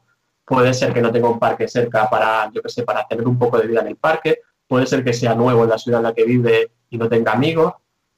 El problema es que si biologizamos nos olvidamos de, todo un contexto importantísimo que hay alrededor que nos sirve para explicar la conducta problemática y sobre todo para, si queremos reorientarla y darle a la persona un repertorio conductual mayor para que pueda disfrutar un poco más de su tiempo, si es que quiere hacerlo. Eh, con tanta subordinada me he hecho un lío. Eh, básicamente, si atendemos a por qué hace las cosas, es bastante más interesante que si vamos poniendo nombres y etiquetas y eh, comparándolo con cosas que ahora mismo con la evidencia empírica que tenemos no resulta muy comparable. Eh, yo lo que, lo que me preguntaba es, en, la- en los ejemplos que has puesto, por ejemplo, pasar la tarde en Twitter, pasar, o sea, pasar el fin de semana viendo series, hay mucha gente que podría decir, sí, es cierto, eh, podemos tirarnos toda una semana enganchados a la temporada no sé qué que ha subido a Netflix, pero eh, ni las series, ni los libros, ni Twitter, ni las redes sociales, bueno, redes sociales quizás sí, pero la mayoría de estas cosas no tienen mecanismos para hacer que nos enganchemos, para tenernos eh, pendientes y jugando todo el tiempo, mientras que los videojuegos sí tienen estos mecanismos. De hecho, se estudian estos mecanismos y se implantan de forma eh, consciente. Sí. ¿Eso no, no haría que fuera diferente, que no pudieran compararse? Porque al fin y al cabo el producto también está influyendo en la manera que lo consumes, está hecho para que lo consumas así o por lo menos busca eh, en cierta manera que lo consumas de esa manera. Claro, eh, es complicado porque, bueno, también las series por la estructura que tienen, eh, o incluso un libro, un bestseller, que me acuerdo cuando en el siglo XVIII y en el XIX los libros iban a destruir la infancia y a los adolescentes, y sobre todo a las mujeres. Eh, una serie también tiene una estructura muchas veces, y se nota en muchas series que son muy tramposas, hecha para que tú sigas consumiendo. Es cierto que los videojuegos tienen elementos problemáticos y yo creo que, que de eso se puede hablar mucho. Eh, pero no menos problemáticos que hace muchos años. Ya Diablo 2, por ejemplo, una de las cosas por las que triunfaba tanto era por el sistema de loot que tenía, que ha sido imitado hasta la náusea y que es verdad que te fomenta que juegues más. Pero, pero creo que la mayoría del entretenimiento que, consumimos hoy en día por la pura lógica capitalista de que sale a cuenta que tú pases la mayor parte del tiempo consumiendo posible y que, y que hagas gasto, tienen ese tipo de estructura. Eh, si a ti no te interfiere en tu día a día de manera notoria, no te supone un problema, no tiene por qué ser problemático. Y si a ti te lo supone, lo que, lo que estamos diciendo es que no hay por qué llamarlo adicción, porque no se comporta como lo que entendemos por adicción, lo cual no quita que sea problemático. No sé si me explico. Sí, sí, sí, sí. Pero, pero sí, a, a ver, evidentemente, eh, una cosa es decir, vale, los videojuegos nos, nos, no podemos hablar ahora con, con los datos que tenemos, igual sale mañana un estudio y me tengo que arrepentir, pero no podemos hablar ahora con los datos que tenemos de que sean adictivos o de que, o de que exista una adicción al videojuego. Pero igual que hablamos de esto, pues sí podemos decir, oye, los videojuegos que tienen elementos de loot boxes sí que podrían entrar ahí, pero porque están usando una algo que sabemos que funciona en las apuestas. Que sí que hemos visto, ya hemos hablado de que tienen un patrón parecido a la adicción con sustancias. Entonces, habría que acotar un poco ahí. Pero si no estamos hablando de loot boxes, si no estamos hablando de, de meca- de mecanismos similares a las apuestas, no podemos hablar de adicción. Pero entonces, ¿por, por qué ahora, no? Por- o sea, ¿por qué los videojuegos? Ahora que... eh, que están adquiriendo una cierta relevancia social, eh, evidentemente económica, ya llevan un tiempo, eh, pues en fin, do- dominando, por así decirlo, las industrias culturales. empiezan a tener cierta presencia en universidades, por ejemplo, por los motivos que sea, pueden ser también económicos, pero desde luego están siendo más estudiados que nunca, más seguidos que nunca. Hay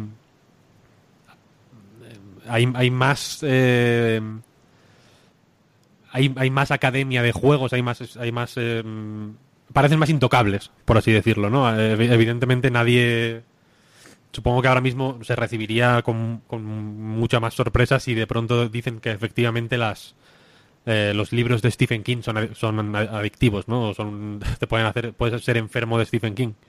Eh, pero, ¿por qué? No, o sea, re- resulta sorprendente por, por eso, porque justo ahora que eso, que las grandes cabeceras mm, tienen secciones dedicadas al videojuego, que los videojuegos aparecen en la, en la tele, en las marquesinas, en todos los lados, ¿por, por qué eh, ¿por qué categorizarlos como, como adictivos de una forma tan amplia? Porque yo estoy de acuerdo efe- efectivamente con que eh, quizá hay ciertos mecanismos que por otro lado no son únicos del videojuego, no son algo eh, de- definitorio, yo creo, del, del videojuego, de la, de la sustancia del videojuego. Por los, las cajas de loot, por ejemplo, leí hace poco un artículo sobre las eh, sobre las notificaciones en el móvil, nada menos. Sobre Sí, la relación entre el- las, las notificaciones push, que se llaman, ¿no? Estas que te aparecen en la en el móvil cuando está bloqueado para recordarte que que tienes ya energía, por ejemplo, para seguir jugando en los juegos free to play, etcétera, pero que es algo que, que en realidad es como una en fin, puedes activar las notificaciones en la web de, de- de- en OK Diario, si quieres, ¿no? En realidad, en, en donde te dé la gana para que te para que Eso te sí que sería una enfermedad. Eso sí que sería una enfermedad real, claro. Eh, pero, por, o sea, ¿por qué? Me resulta sorprendente. No sé si eh, has leído alguna explicación sobre esto, si, si tienes algún- alguna intuición de por qué eh, se ha decidido justo ahora que precisamente Eh. la APA estaba... eh, lo había descartado, ¿no? Digamos. La verdad es que no tengo ni idea. Puedo, puedo intentar conjeturar. Creo que por un lado el tema del juego online, de YouTube, de las loot boxes ha ayudado a que, a que muchos profesionales de la salud se preocupen por el tema. Creo que también el ciclo reaccionario del giro del péndulo en la historia en el que nos está tocando vivir tiene algo que ver. Pero como dices, es un en un momento en el que está todo tan asentado, no tengo absoluta idea porque igual que me entrevistas a mí y te digo que no me parece una adicción, es bastante probable que encuentres a gente que te diga que sí y que te lo sepa razonar muy bien. El, el problema es que hay una polémica mortal en, en el campo de la psicología porque no nos conseguimos poner de acuerdo con este tema y normalmente con estas cosas se suelen dejar pendientes de revisión y más adelante cuando haya más literatura y más evidencia tomamos una decisión. Entonces, pues no te sabría, no te sabría decir. Yo creo que es una mezcla de, todas las historias estas asustaviejas que, que estamos viendo, que no asustaviejas, porque realmente son preocupantes, de los gastos de los niños con los loot boxes, eh, la mayor influencia ahora a la que están sujetando los, niños con YouTube y, y el ciclo reaccionario de la historia, pero hay que tener en cuenta que, que el CIE también es algo vivo y que muchas veces depende de muchas cosas, entre ellas el contexto. Igual que, que estamos viendo lo que a mí me parece una salvajada, que es incluir en el, en el CIE 11 eh, la adicción a los videojuegos, hemos visto que es el primer CIE en el que retiran la, el- la transexualidad como enfermedad, que era algo que, que llevaban reivindicando pues, todos los colectivos LGBT desde hace décadas. Eh, creo que hay un mix de, de que probablemente la sociedad demande alguna respuesta así porque se preocupa por el tema con la genuina preocupación de los, de los sanitarios por cómo acercarse mejor al tema y creo que en este caso nos hemos dejado atropellar por la prisa de, dar algún tipo de respuesta. Porque justo antes habl- hablabais de eso de Twitter, de Netflix, por ejemplo.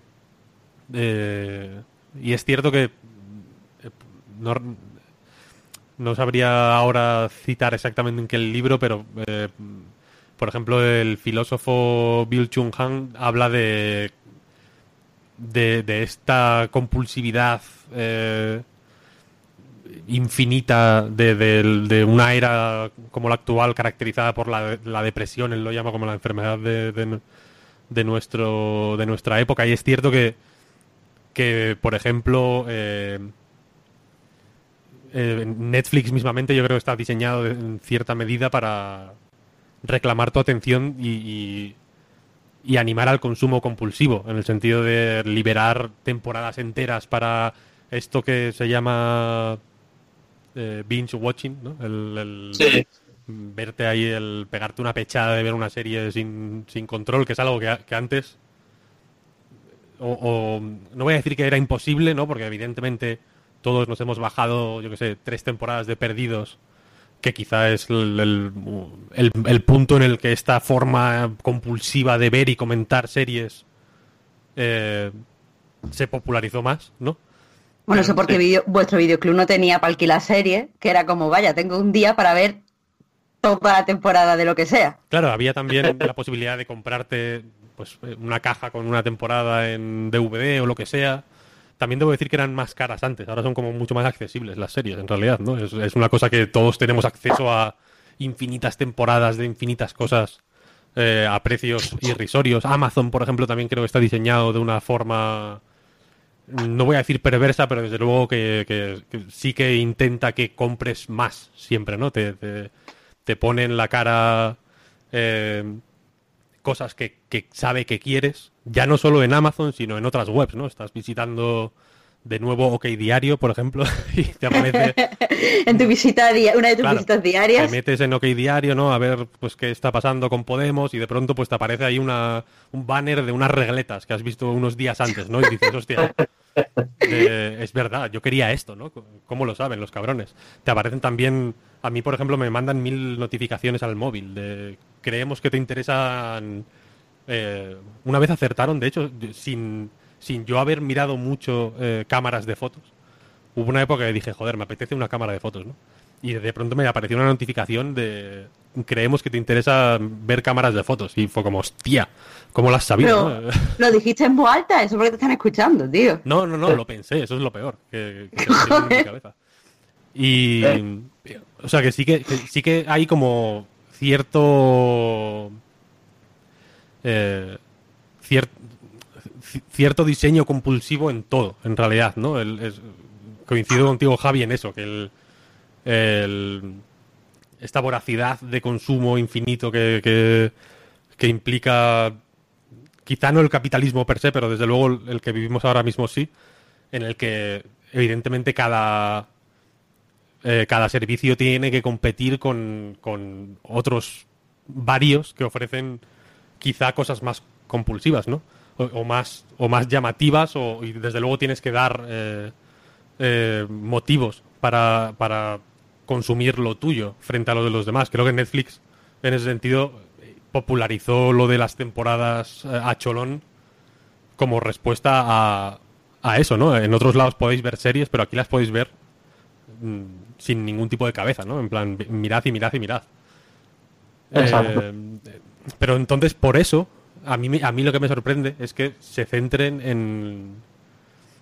Que ya digo que, que ni me parece bien ni me parece mal, pero me sorprende que se centren en los videojuegos en lugar de... de, de no- de en otras cosas, simplemente. O sea, en, en- de, de mirar a toda la sociedad, ¿no? A ver, es normal que la OMS tenga sus prejuicios.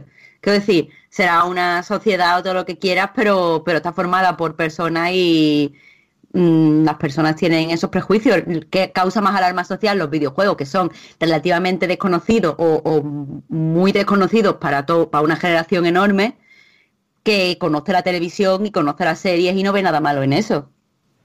Mm, Pero son desconocidos realmente. Quiero decir, eh, es, es muy fácil si es muy fácil que si ahora mismo dejamos el micrófono grabando y salimos a la calle, podamos encontrar a alguien jugando en, en tres minutos. En cualquier lado. Sí, pero- ¿Sabes lo que quiero decir? Es, es algo que en realidad ahora ya es muy común. Eso hace mm, ya no te voy a decir 20 años, hace 10 años no, no, no era así. Por supuesto que sí, Víctor, pero es que el, el, hecho de haber creado la noción de que existen los videojuegos y después los videojuegos con V mayúscula hace que, que mucha gente que juega y a lo mejor juega diariamente no, no sea consciente de que lo hace. Quiero decir, mi madre juega videojuegos porque a veces la, le dan invitaciones en Facebook o le pasan cualquier tipo de chorrada para que se la baje para el móvil. Pero si tú le preguntas si ella juega el videojuego, te va a decir que no. Y si te va a preguntar si los videojuegos son malos, te va a decir sí, porque hubo una temporada que mi hija se pasaba jugando no sé cuántas mil horas al día y no salía a la calle.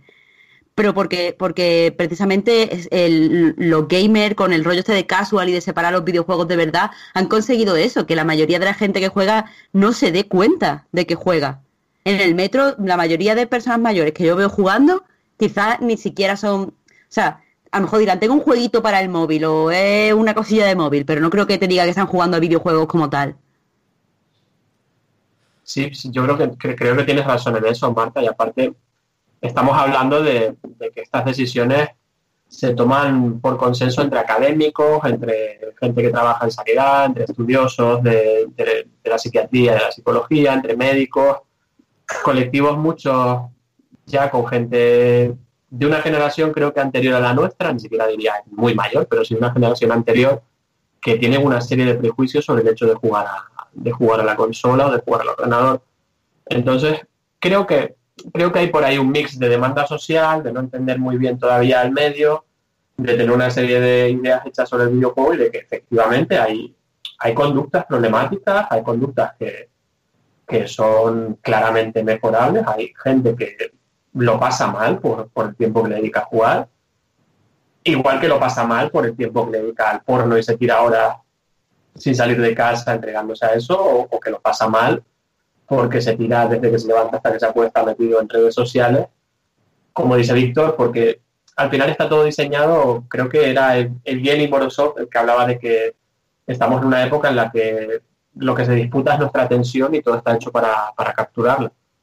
Pero creo que el problema ha sido el videojuego por eso, por, por choque generacional, porque ha, ha, habido mucho problema con las loot boxes y con el tema de las apuestas. De hecho, hay varios parlamentos viendo si, si entran a saco a legislar el tema. Se ha sumado, se ha dado un poco la alarma y antes de tener una respuesta clara y, y hardcore, empíricamente hablando, pues como elefante en cacharrería, vamos a poner esto como problema. Dentro de siete años sacamos la, el SIE 2 y lo quitamos. Y en ese sentido, por ejemplo, eh, por centrarnos en el juego que quizá ha, ocupado más titulares, sobre todo en prensa generalista, Fortnite, ¿no? Eh, aunque el PlayerUnknown's Battleground también tiene un sistema similar. Eh, en el Fortnite hay una historia que se llama el eh, pase de batalla, creo que se llama, que es básicamente una, una suscripción que a lo largo de una temporada que dura dos, dos, tres meses, te permite ir desbloqueando una serie de niveles, ¿no? O sea, ir subiendo una serie de niveles que te van desbloqueando, pues, en fin, cosas del Fortnite. No sé, pues, grafitis y dinero y no sé qué cosas. Disfraces, movidas así, ¿no? Mm. Eh, en el PlayerUnknown's, de hecho, creo que es más estricto en el sentido de que es un mes.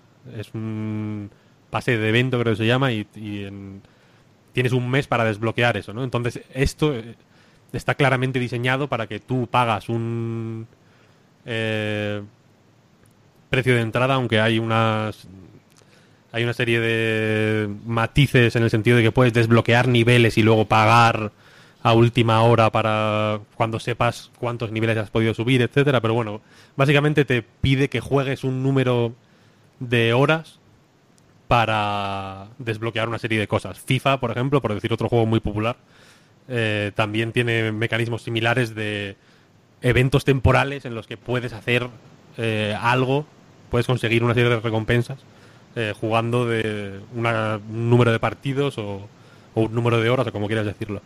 ¿Es, ¿Este tipo de diseño es problemático? ¿Hay, ¿Hay formas de diseñar que animan más y menos a la, al juego compulsivo, por así decirlo? Sí, pero igual de problemático que ponerte el season finales a tal hora y tener a todo el mundo pendiente a tal hora de una serie. Eh, realmente, si, si ya queremos entrar en el término adicción, sí es verdad que cuanto más se parezca al juego de azar, en el sentido de si tú inviertes un dinero y no sabes qué recompensa vas a obtener, si esa recompensa es aleatoria, si además esa recompensa no sale siempre. Por ejemplo, el tema de eh, Ultimate Team en FIFA está claro que es tremendamente problemático.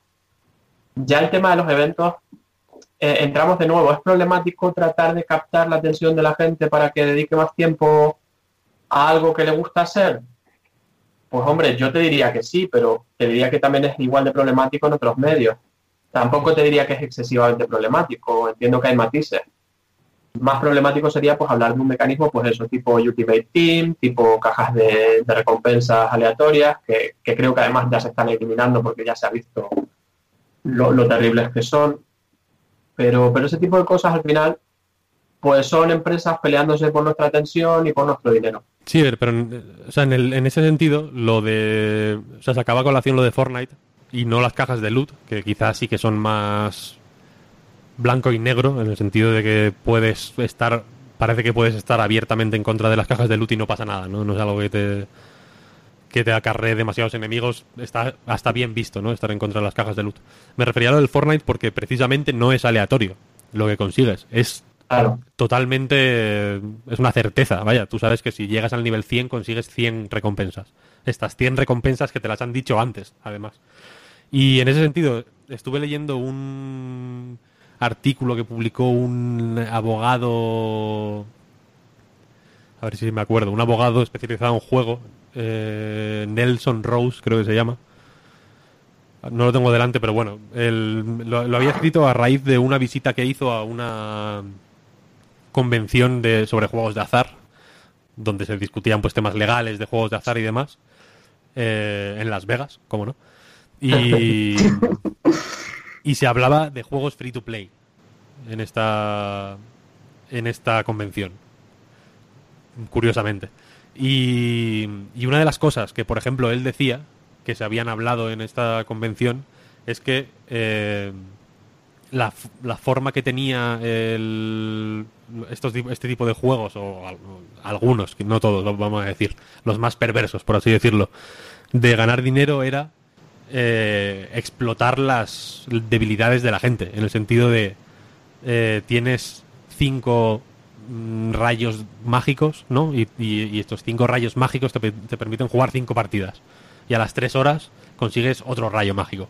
Entonces la debilidad aquí es no poder esperar. Es- eh, Evidentemente el juego es gratuito y lo único que te piden es esperar tres horas. Entonces la debilidad que explotan es tu impaciencia.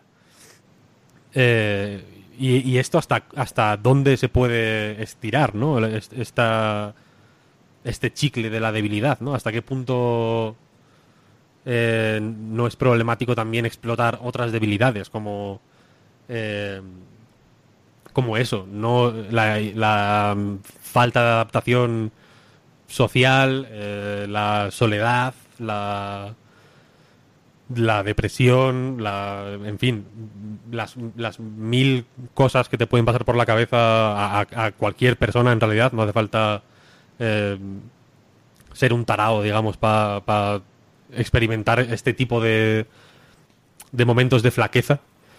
Eh, ¿Hasta qué punto se puede estirar ese chicle? ¿no? ¿Dónde está el momento en el que... ¿Dónde está la, la barrera entre lo moral y lo inmoral? Aquí entra ya, creo que aparte de la, de la psicología como ciencia, creo que, que estamos ya entrando en, en un tema ideológico. Sí, totalmente, Eh, totalmente. vaya. Si me preguntas a mí, quien me lea en Twitter, pues, pues se puede hacer una idea un poco más bruta de lo que voy a decir, pero para mí, eh, en el momento en el que tú empiezas a tirar de ahí, y, al final todo tira de ahí, porque eh, la idea con todas estas cosas es apelar a, a distintas necesidades para que nosotros hagamos un gasto o, o dediquemos nuestra atención o hagamos clic en algo. Para mí es tremendamente inmoral ese tipo de diseño, porque al final entiendo que tienes que monetizar el juego de alguna forma, pero si lo haces apelando, ya el hecho de apelar a la impaciencia no me parece, me parece un diseño perverso, no me parece perversísimo, pero me parece perverso, pero ya si empiezas a apelar pues a, a la soledad, a la sensación, a la necesidad de pertenencia y a todo esto, pues para mí está siendo muy perverso. De nuevo, pues, si no se parece a un juego de azar, no estaremos hablando de adicción, pero desde luego es problemático. Claro que es problemático. Aparte que estamos hablando ya de algo que tiene compras integradas, que, que te invita a gastar dinero. La realidad, una vez miras estadísticas, es que la mayoría de gente que tiene este tipo de juegos no hace, gran, no hace un gran gasto o hace un gasto muy pequeño y que suelen sobrevivir en base a gente, whales los llaman, a ballenas que, que hacen el, el grueso del gasto grande, gente que sí que hace un gasto muy grande en este tipo de juegos. La mayoría de gente que tú te puedes ver en el, en el metro o en la guagua jugando a alguna cosa de estas no suele hacer un gasto, se suele esperar. Pero, pero sí, a mí, a mí me parece un diseño feo, me parece que, que puedes apoyarte en lo que sabes sobre la conducta humana para hacer cosas que sean un poco más eh, agradables para el usuario y no precisamente que se, que se apoyen que se apoyen en esas cosas. Claro, a mí no solo me parece perverso que se que es, mm, e- em- exploten este tipo de, de carencia. Me parece mal que esté visual, o sea, que haga mm, muy fácil hacer un mal uso. Porque todas estas noticias que, ve- que intentan, no sé, hacer clic fácil o demonizar a los videojuegos, en plan, pues niña se ha gastado mil euros en el Fortnite o no sé qué tipo se ha gastado 800 euros en el Candy Crush sin darse cuenta. Todo eso pasa porque es muy fácil, o sea, es, es muy fácil comprar sin hacer, sin que se note que estás comprando. No sé si me entendéis. Exacto, Cuando, sí, claro, es que eso, cuando tuve que escribir sobre lo de las cajas de loot, eh, una de las cosas que, ve- que me señalaban como más peligrosa, los expertos con los que hablé y tal, era que, que no se use dinero real. Es decir, que tú tengas que comprar gemas y, o, o oro, o llámalo como quieras, o un- una divisa virtual, y con esa divisa hacer las compras. Entonces, eso está hecho específicamente para que pierdas la noción de lo gastado. Entonces, entre que estás usando tarjeta de crédito, entre que la divisa es virtual, entre que te ponen muy fácil comprar, porque muchas veces es un solo clic cuando terminas la partida, al final te das, no te das cuenta y has gastado una pasada de dinero. Eso está mal. Lo que pasa es que, mm, que estos artículos que, que de- demonizan a los videojuegos, quizá quieres un, quieren un clic fácil o que se queden, sim- se quedan simplemente en el, oh padres, vuestros hijos están en peligro, no se atreven a dar el gran, el paso, el gran paso que sería señalar a las empresas que hacen esto. En plan, eh tú, empresa, la que sea, eh, por esto y por esto y por esto y por esto, lo que haces está mal. Entonces, Sí, o- no, no hablar, perdón, O señalarse a ellos mismos, ¿no? O señalarse a ellos mismos, que- por supuesto. Porque también están haciendo este... eh, en, ot- en otro grado entiendo, pero desde luego están haciendo otro tipo, están a- explotando otro tipo de debilidad eh, para atraer atención. Entiendo yo, en el sentido de que un... En el sentido de que, por ejemplo, las noticias que son... Es muy fácil verlas porque llegas a ellas de, de mil maneras. Yo he llegado desde grupos de WhatsApp, desde... eh, desde, desde Twitter, desde enlaces en otros sitios. Aparece en, en Google Noticias de una forma muy fácil cuando pones Fortnite incluso. Eh, hay un montón de noticias de niña gasta efectivamente en... hay- la última creo es que un niño gastó 800 dólares. La otra era que una niña eh, se había gastado 900 y se había meado encima o algo así. Eh, es- esto evidentemente la de la Xbox. Es está la apelando a, a otra debilidad, ¿no? A- a la- al miedo, imagino, que puede tener un, un padre o una madre de, de que eso, de que su hijo, que quizá es algo que eh, ev- evidentemente el tiempo que a un- el tiempo que dedica un hijo o una hija a la consola o al ordenador o lo que sea es un tiempo que es difícil de controlar al 100%, ¿no? Entonces siempre ha- entiendo que hay una serie de eh, eh, pues de, de miedos ¿no? y de incertidumbres que, este tipo de titulares eh, que son clickbait puro y duro las explotan, ¿no?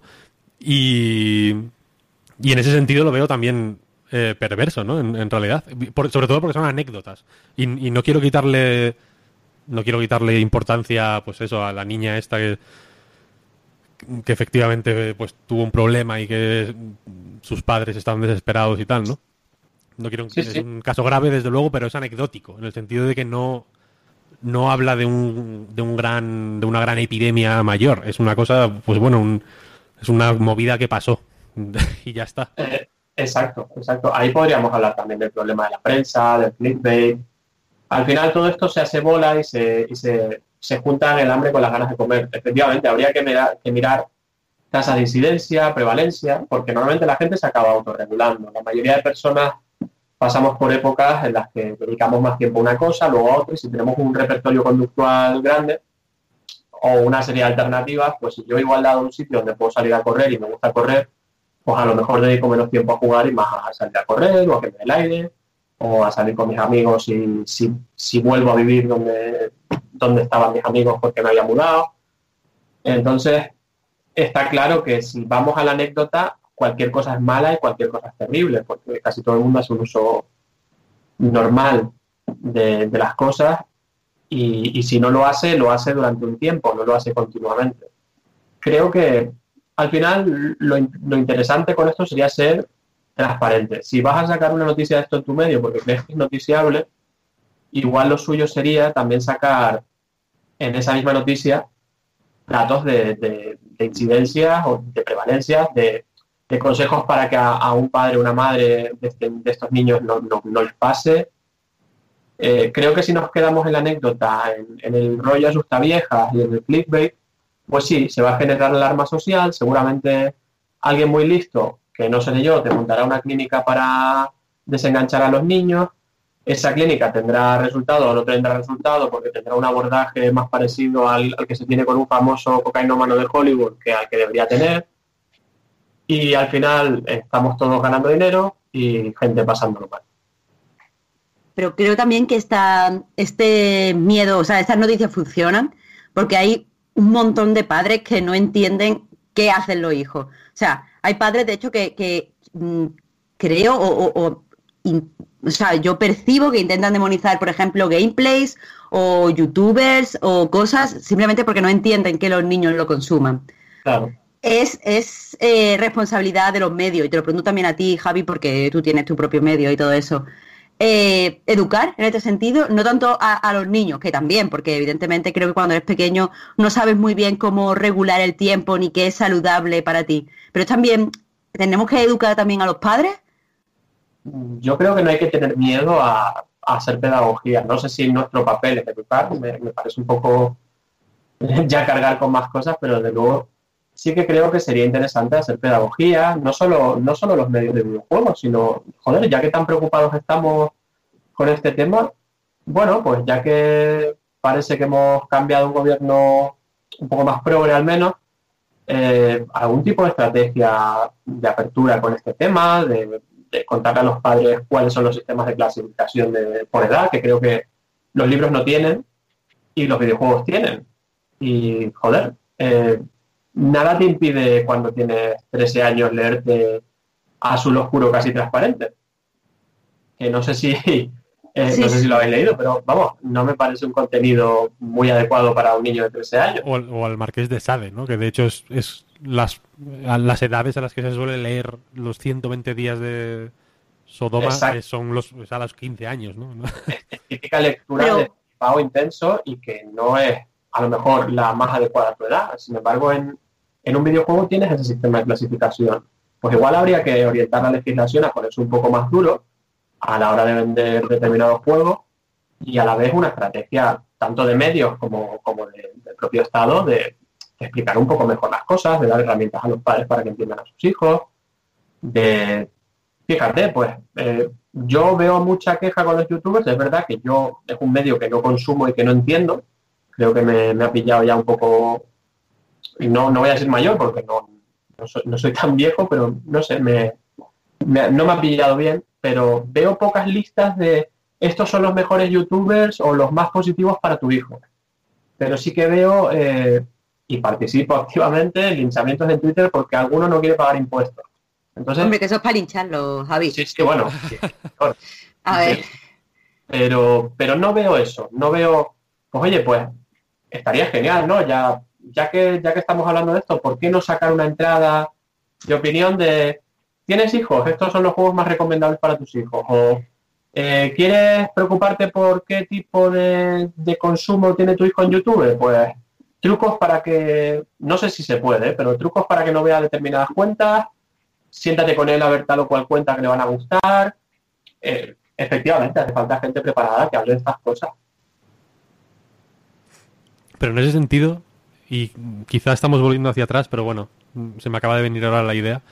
eh, es cierto que, por ejemplo, eh, pues yo sé, hay, hay casos y casos, evidentemente, pero mm, creo que todo el mundo, más o menos, eh, ha visto alguna película un poco subida de tono o con algo más de violencia de la, de la que quizá es recomendable para su edad, ¿no? Eh, siendo más pequeño. Por ejemplo, mi película favorita cuando tenía 12 años, 11 años, por ahí, era Misión Imposible.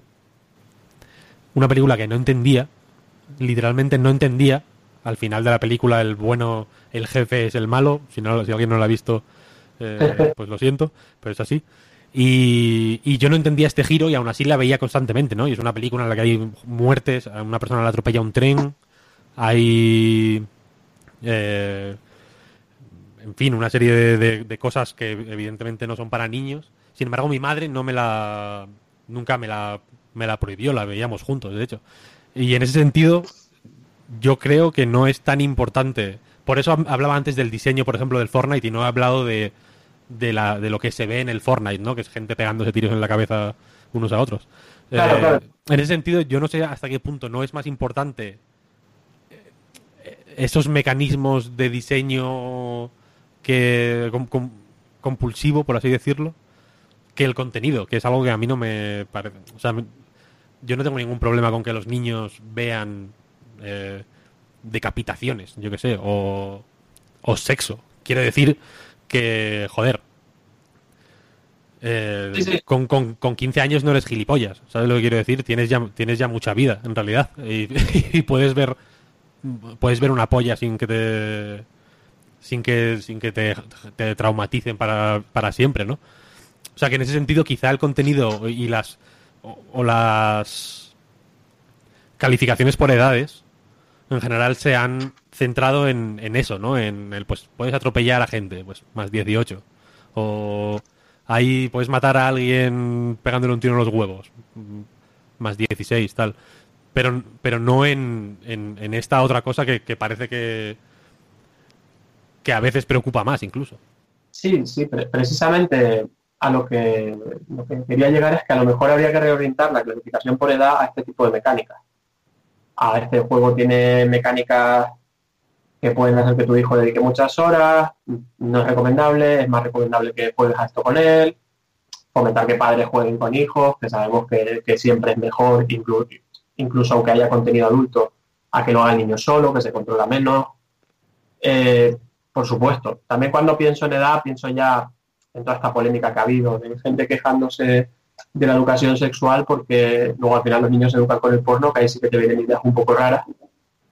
Pero, pero sí, claro, lo, lógico sería, creo que el contenido es importante, aunque no es tan importante, pero sí que creo que, que habría que advertir de estas cosas y que tal vez determinado tipo de contenido que pueda hacer que permanezcas más horas jugando y que conlleve un gasto, pues sí que habría que regularlo de alguna manera para que un padre sepa que, que su hijo está, está expuesto a eso. Lo digo sobre todo porque seguramente Marta haya sufrido más este tipo de, de respuestas que acusan de puritanismo a cualquier cosa que. a cualquier crítica. Eh, o sea, yo, por ejemplo, en ningún momento he eh, descartado la posibilidad de que efectivamente los juegos produzcan adicción, entre comillas, o adicción sin comillas, o, o este tipo de patrones de juego problemático, como quieras llamarlo, ¿no?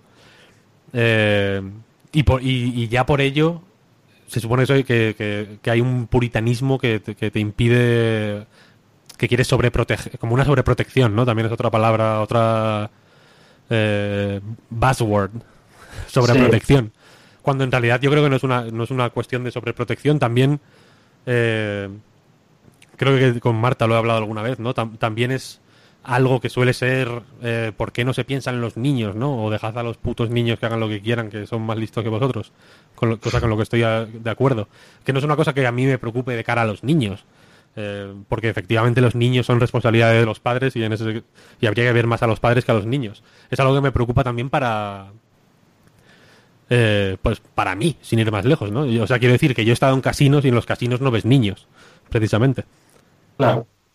¿Ves? ves? De hecho, el- el- la típica imagen de las abuelas eh, con la con la estos vasitos de plástico llenos de monedas que se ve tanto en las películas es una escena que no es difícil de ver en, en Las Vegas precisamente o en o, en, o, en- quiero decir cualquiera puede ir a un bingo no y ver este a, a- a gente muy mayor eh, jugando de formas sanas e insanas vaya tampoco digo que el juego sea necesariamente insano.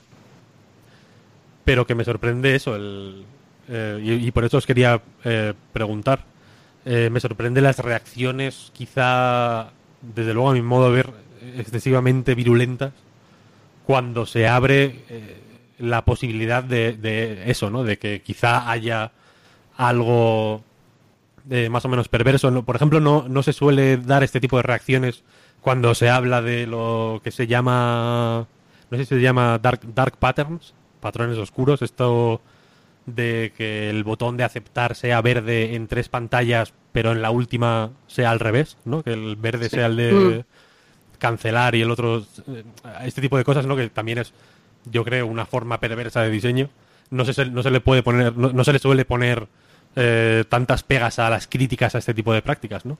Se consideran eh, más abiertamente perversas eh, que, que eso, que si de pronto dices que, yo que sé, que el Angry Birds 2 está diseñado para enganchar a la peña, ¿no? Y para sacarte entero, sí. Es que yo creo que a los aficionados, a muchos aficionados, no a todos, que después nos conocemos, pero hay muchos aficionados de videojuegos que no les gusta que se critique el medio ni que se avance en ningún sentido y que básicamente no quieren que nada cambie. O sea, no quieren aceptar, o sea, tú pones lo de que, que no se puede decir lo de lo de que ah, son adictivos o no, pero es que ni siquiera quieren aceptar nuevos géneros como videojuegos, no quieren que lleguen nuevas voces, no quieren plantearse si se puede hacer algún tipo diferente de crítica, no quieren que se piense si se debería regular quizás no cierto contenido o ciertas ideas, pero sí se debería ver si esa, si- estudiar siquiera si esas ideas o contenido tienen algún efecto en niños, no se quiere mm, que se estudie si, yo qué sé, cualquier tipo de cosa. Así que, que no sé, yo creo que eso viene de, de la inmovilidad que le exigen al medio muchos aficionados, una, una inmovilidad que es imposible y que mm, no se produce en ningún ámbito, no se va a producir tampoco en los videojuegos con lo rápido que avanzan, ¿sabéis?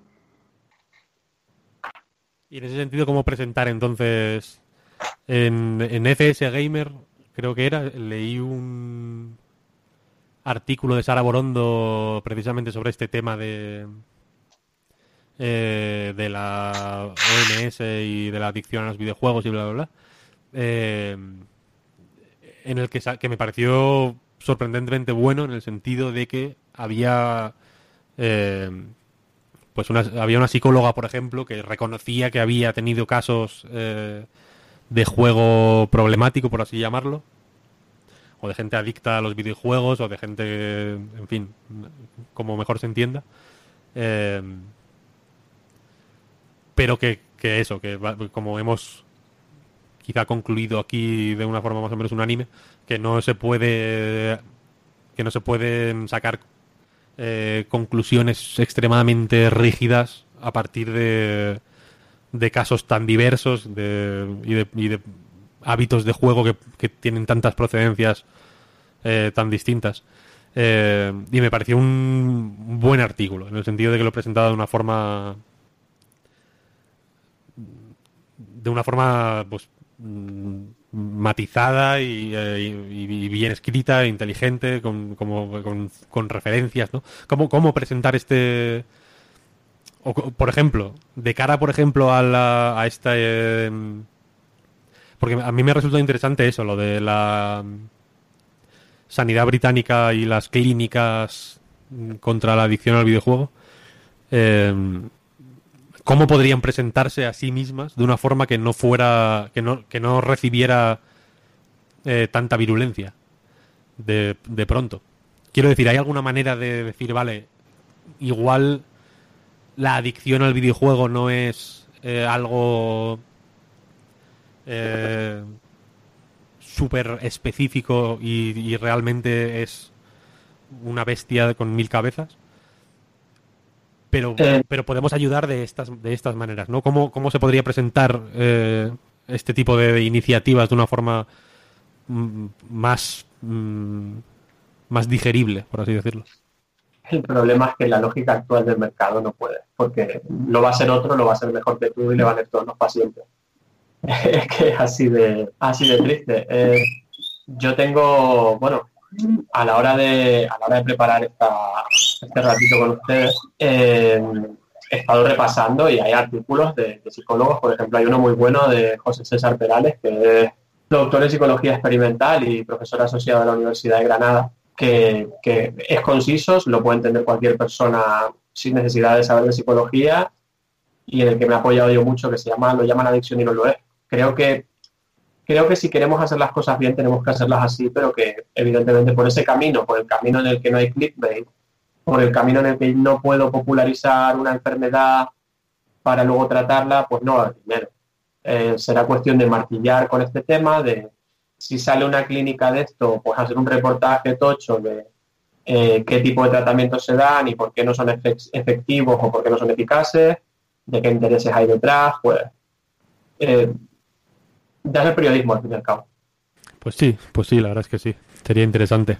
Mm, no sé si queréis añadir algo más o podemos ir cerrando. A mí sí me gustaría añadir una notilla, si me lo permites, Víctor. Sí, claro, claro. Que es que se, por lo de la OMS, pues solo estamos hablando de los videojuegos eh, como algo mm, que si no es adictivo o lo que sea, sí que genera una serie de problemáticas cuando estás vulnerable. Pero también me gustaría señalar que puede pasar todo lo contrario.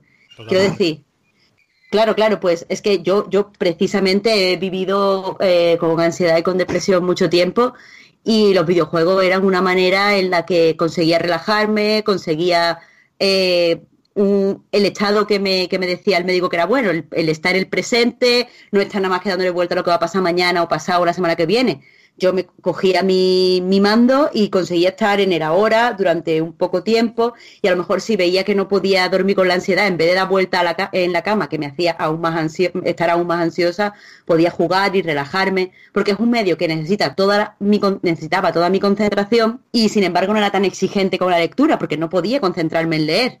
Pero esto, quieras que no, quizá porque es más brillante o rápido, lo que sea, conseguía que me relajara. Entonces, tenemos que tener en cuenta las dos caras. Sí, puede perjudicar a una persona vulnerable y también puede ayudar en muchos sentidos a personas en el mismo estado de vulnerabilidad. Hay muchos estudios por hacer y la mejor manera de, de entender mejor los videojuegos es seguir investigando.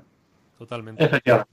Eh, se, se juntan muchas cosas, ¿no? Porque efectivamente depende del tipo de uso que hagas, puedes hacer un uso de, de estar presente en videojuegos que sean como de, de alta intensidad, digamos, que te requieran mucha concentración, pero también se puede hacer un uso evitativo. En, realidad, con muchas cosas se puede hacer ese tipo de uso. Se puede hacer con ver películas, se puede hacer con leer, como has dicho, que es un poco más exigente, que es verdad, sobre todo a la hora de dormir, que estás cansado.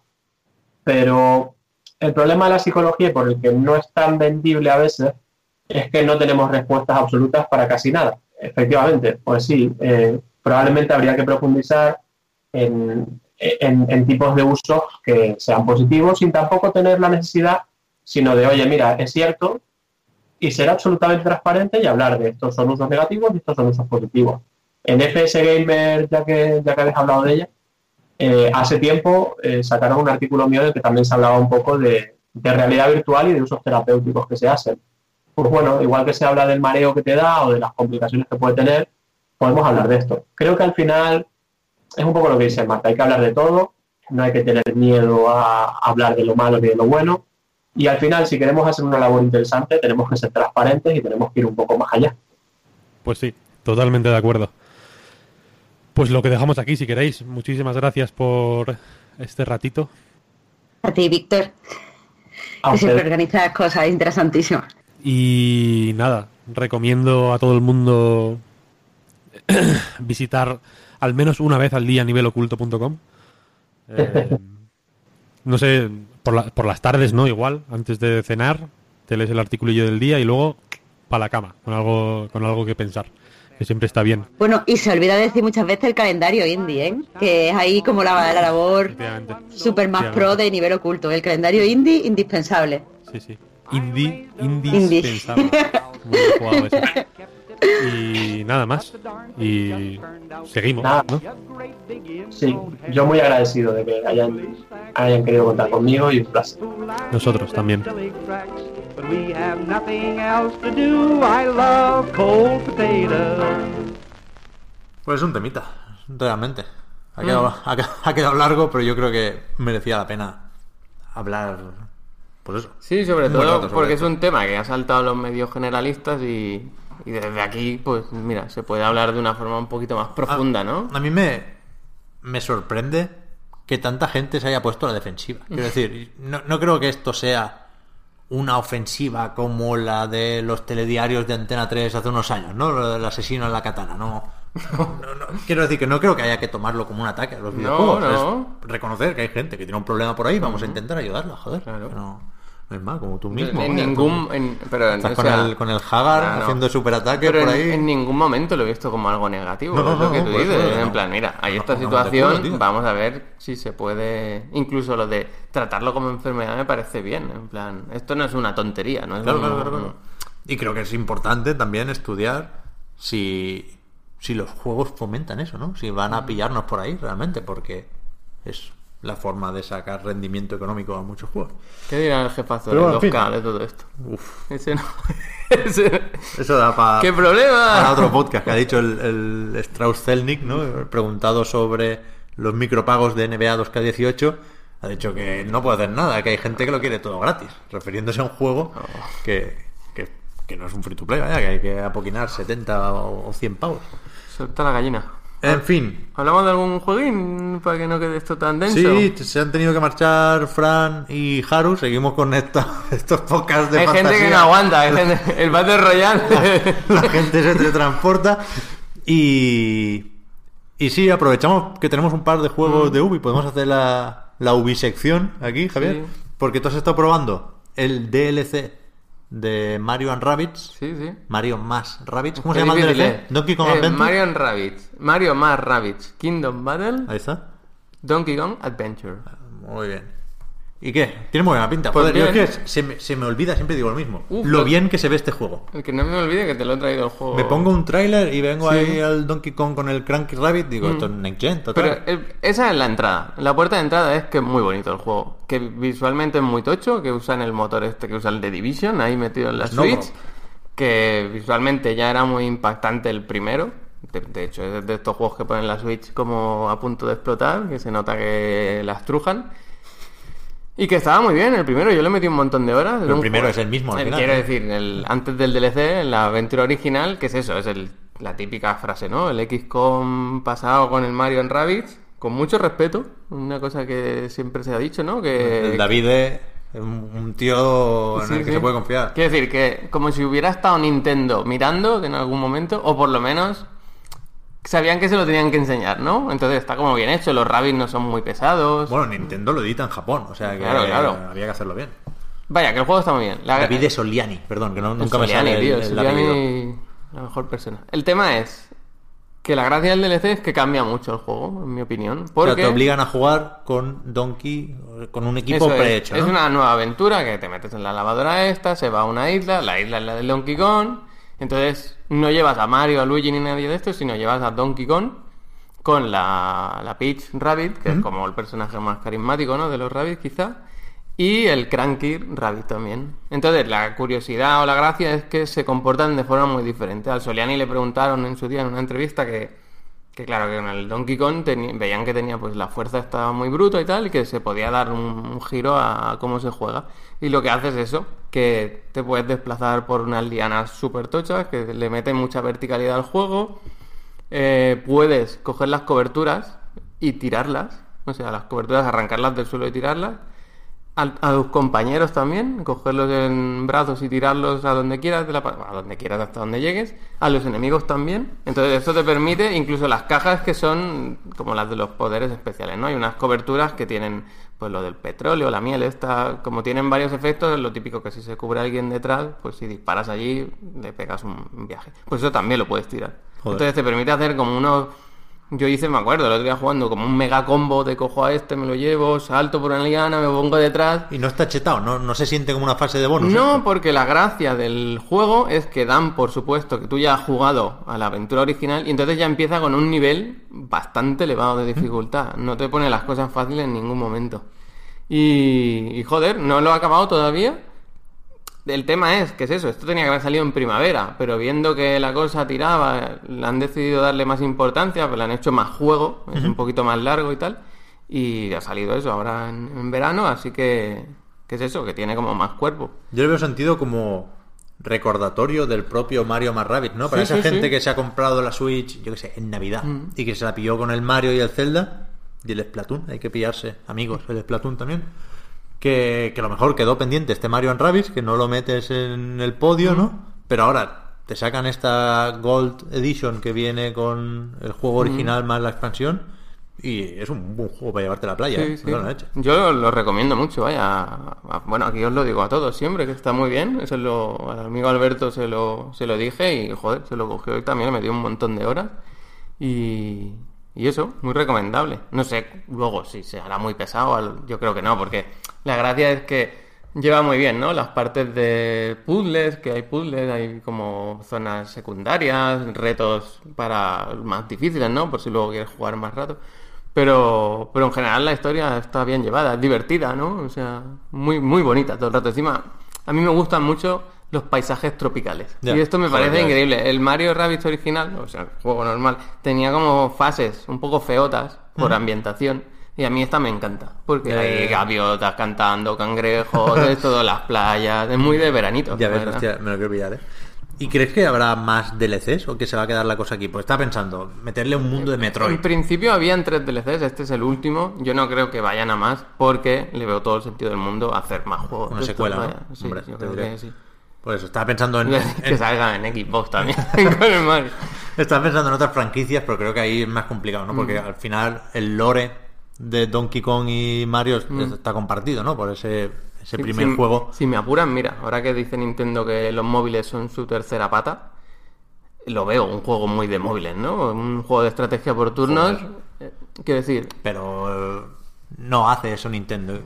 O sea, la- las propuestas para móvil son mucho Ya, más ya, sencillitas. Pero que- por lo- poder se puede, se vaya. puede, el vaya. XCOM está en móvil. Ujú. Dos cachinas, lo hizo.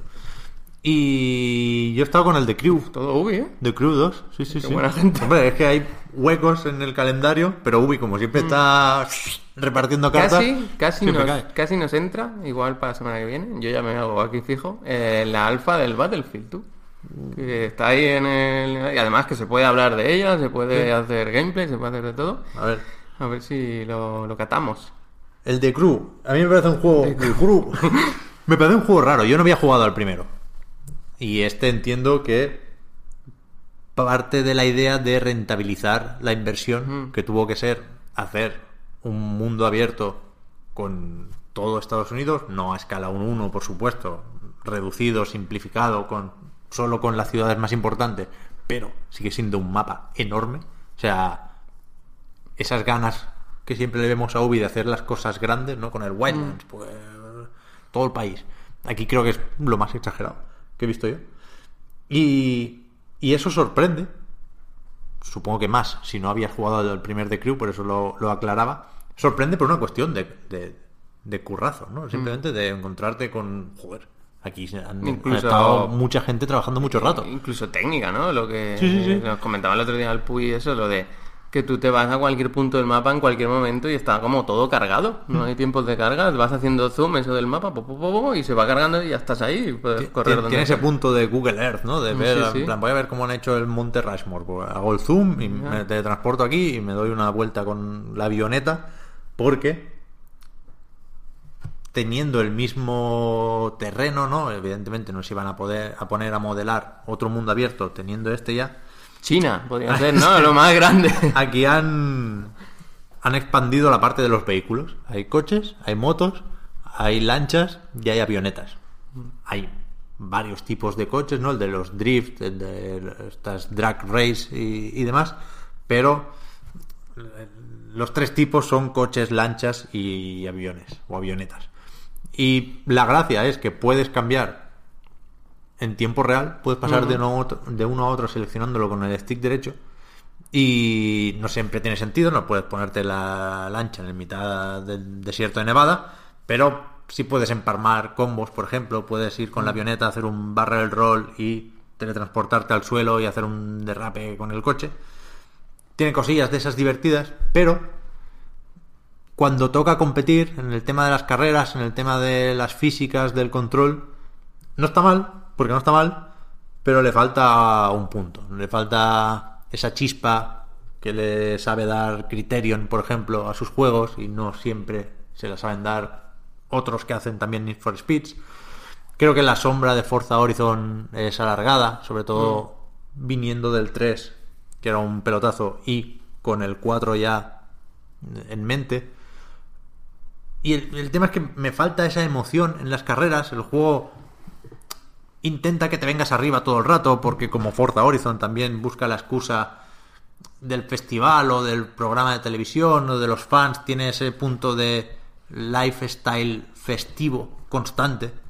Eh, Hay unas cinemáticas, saltan como cinemáticas cuando no sé muy bien qué requisito cumples, no sé si al subir el nivel de popularidad o al llegar a cierto número de fans, saltan como mini cinemáticas. Y hay uno que decía, estaba yo yendo en moto, me caí, me rompí dos costillas, pero seguí con la carrera. Aquí hemos venido a tope, no sé qué. Pues yo qué sé, no hace falta, vete al hospital. No, no, no, no estamos, no estamos para tantas hostias. Pero a pesar de esa insistencia con el tono, me parece que le falta emoción al juego, ¿no? Un derrape guay, un avance a última hora, no, no me hace. no- me dice poco, no, no me emociona como otros juegos de carrera. Yo es que también con las carreras soy muy de vieja escuela, soy muy de, de Sega Rally, por ejemplo, de repetir circuitos y dominar circuitos. Me cuesta más competir en sitios por los que sé que solo voy a pasar esa vez, ¿sabes? Que es un tramo que no, no tiene más importancia que ningún otro. Así que por ahí me, me cuesta un poco.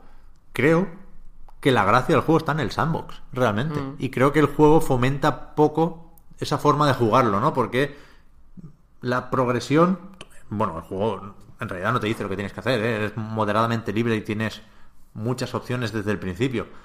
Pero la- las misiones principales, digamos, lo que brilla en el mapa, te anima a teletransportarte todo el rato constantemente de un punto a otro, porque haciendo el trayecto estarías muchísimo rato y bueno, el viaje, el viaje rápido te pilla más a mano.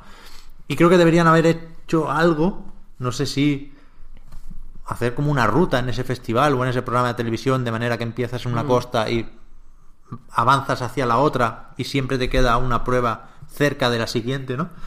Pero eso, te- si lo quieres hacer, te lo tienes que, que buscar tú por tu cuenta, ¿no? Quiero hacer la ruta 66, pues te la marcas en el mapa y te vas a hacerla. Bien, recomiendo hacerlo. Pero el juego te anima poquito a que También juegues así. Te digo que es el típico juego que Ubi le va a estar metiendo Sí, sí, sí. contenido hasta que juego te como servicio a, a tope, vaya. Mm. De hecho, entiendo que a Ubi le, le costó decidir dónde cortaba con The Crew y hacía Mm. el 2, ¿no? Porque el primero también lo actualizó un montón. Le podían haber metido más temporadas al primero, pero creo que tiene sentido por por volver a hablar de cifras, ¿no? Del The Crew es un juego que pasó al principio sin pena ni gloria, tuvo críticas bastante flojas y de repente Ubi, con sus fines de semana gratuitos y sus cosas, dice, oye, que tenemos 20 millones de jugadores en el The Crew, en plan, ¿dónde va? ¿Dónde o sea, no, me lo he inventado, ¿eh? Pero por ahí. Y, y no sé si pasará lo mismo con The Crew 2. También creo que es un juego que ha buscado mucho la publicidad, por cierto. Hay carreras como patrocinadas. Está el circuito de Pizza Papa Jones. y que a lo mejor acabas en, en- en un pantano, ¿sabes? Que no tiene nada de, de pizzería la cosa, pero, pero sí hay marquesinas y hay publicidad más o menos evidente. Pero el tema es ese, que sin ser lo mismo, ahora me jode un poco que no estén ni Víctor ni Fran, porque jugando a The Crew 2, que ya me dirás, ¿eh? he llegado a entender un poco su afición al Eurotrack Simulator. A eso he jugado mucho, por ejemplo, escuchando la vida moderna con el pinganillo y me pongo a conducir ahí, venga, voy El por esta ruta a ver, a ver nos dónde llego. contaba el Puy eso, que el viaje que hemos hecho alguna vez nosotros en la vida real de ir de Los Ángeles a, A Las Vegas. Vegas, se lo hizo el otro día, Mm. ahí no sé si pones un cigarrillo, tal, no sé qué, y que igual se tiró 15, 20 minutos. Sí, sí, yo lo hice también. Y dice que eso, muy relajado, se lo pasó bien ahí con la musiquita. Sí, sí, te vas por las carreteras costeras. Es que el- hay mucha variedad en el juego por el tipo de pruebas, por el tipo de vehículos, pero también porque, joder, es una extensión de terreno tan grande que hay de todo. Hay, hay carreteras muy variadas y sí que por muchas de esas gusta conducir. Simplemente parece un anuncio de coche Me realmente. Sí, sí, sí.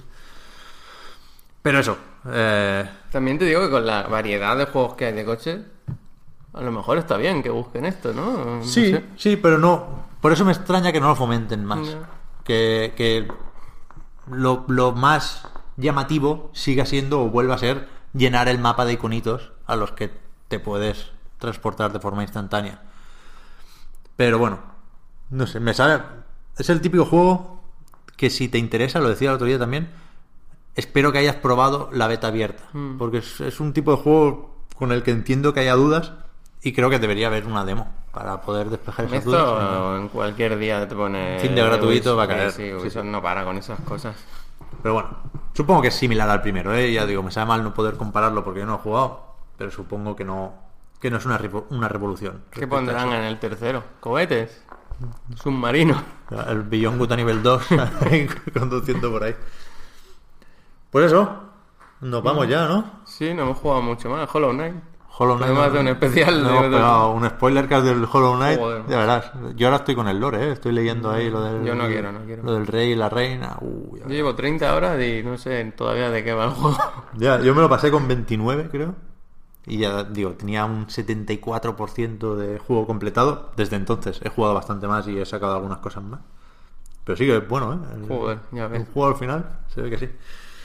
Gente, eh, la semana que viene, de nuevo, me sabe mal acabar así desde hace tantos programas. No, no- no es que anhele las vacaciones de una forma especial, no. Simplemente sé que después del E3 ya la cosa va bajando y no solemos hacer muchos más programas que este, el del Game Lab. En otras temporadas creo que ha sido el último de los últimos. Pero, como no lo hemos hablado, entiendo que la semana que viene hay programa también. Así que ya, ya veremos qué hacemos. Hay que aguantar hasta el Captain Kinopio, tío. Sí. Lo mínimo que se puede hacer. El único juego que el- hay. El ¿eh? mismo día está el Octopath Traveler.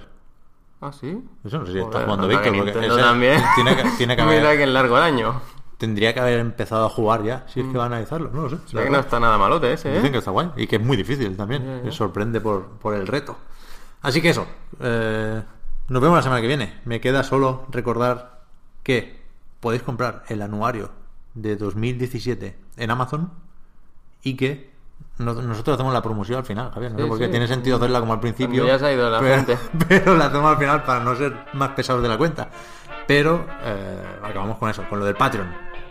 Podcast Reload y anightgames.com son proyectos que se mantienen gracias a vuestras generosas aportaciones. En ¿Quieres que te Patreon. haga la del. la del- la persona que, que es, como en los anuncios? Pues mira. Te ha cambiado la mira, vida. curiosamente, yo soy Patreon y mirad mi apariencia. Qué bien para mi va, edad ¿eh? que tengo, estoy bien, alegre, feliz. Muy bien. Por una cantidad, una módica cantidad, Sí, sí. un servicio.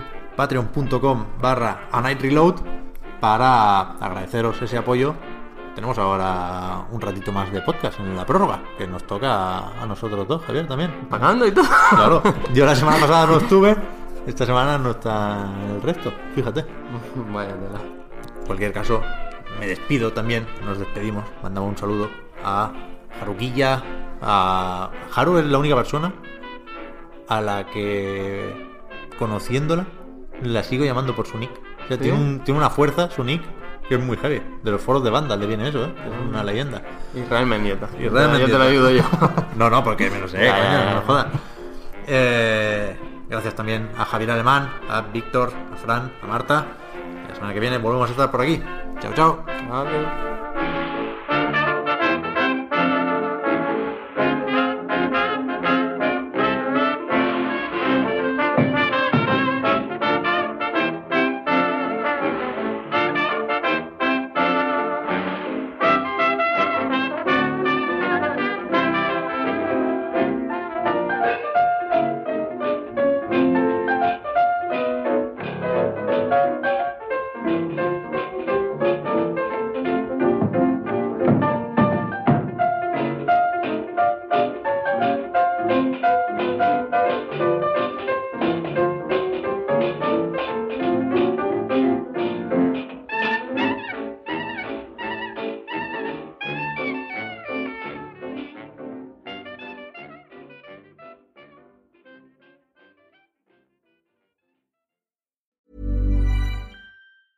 Planning for your next trip?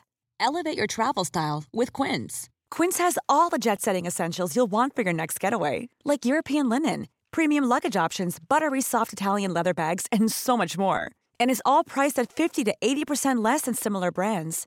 Plus, Quince only works with factories that use safe and ethical manufacturing practices. Pack your bags with high-quality essentials you'll be wearing for vacations to come with Quince. Go to quince.com/pack for free shipping and 365-day returns.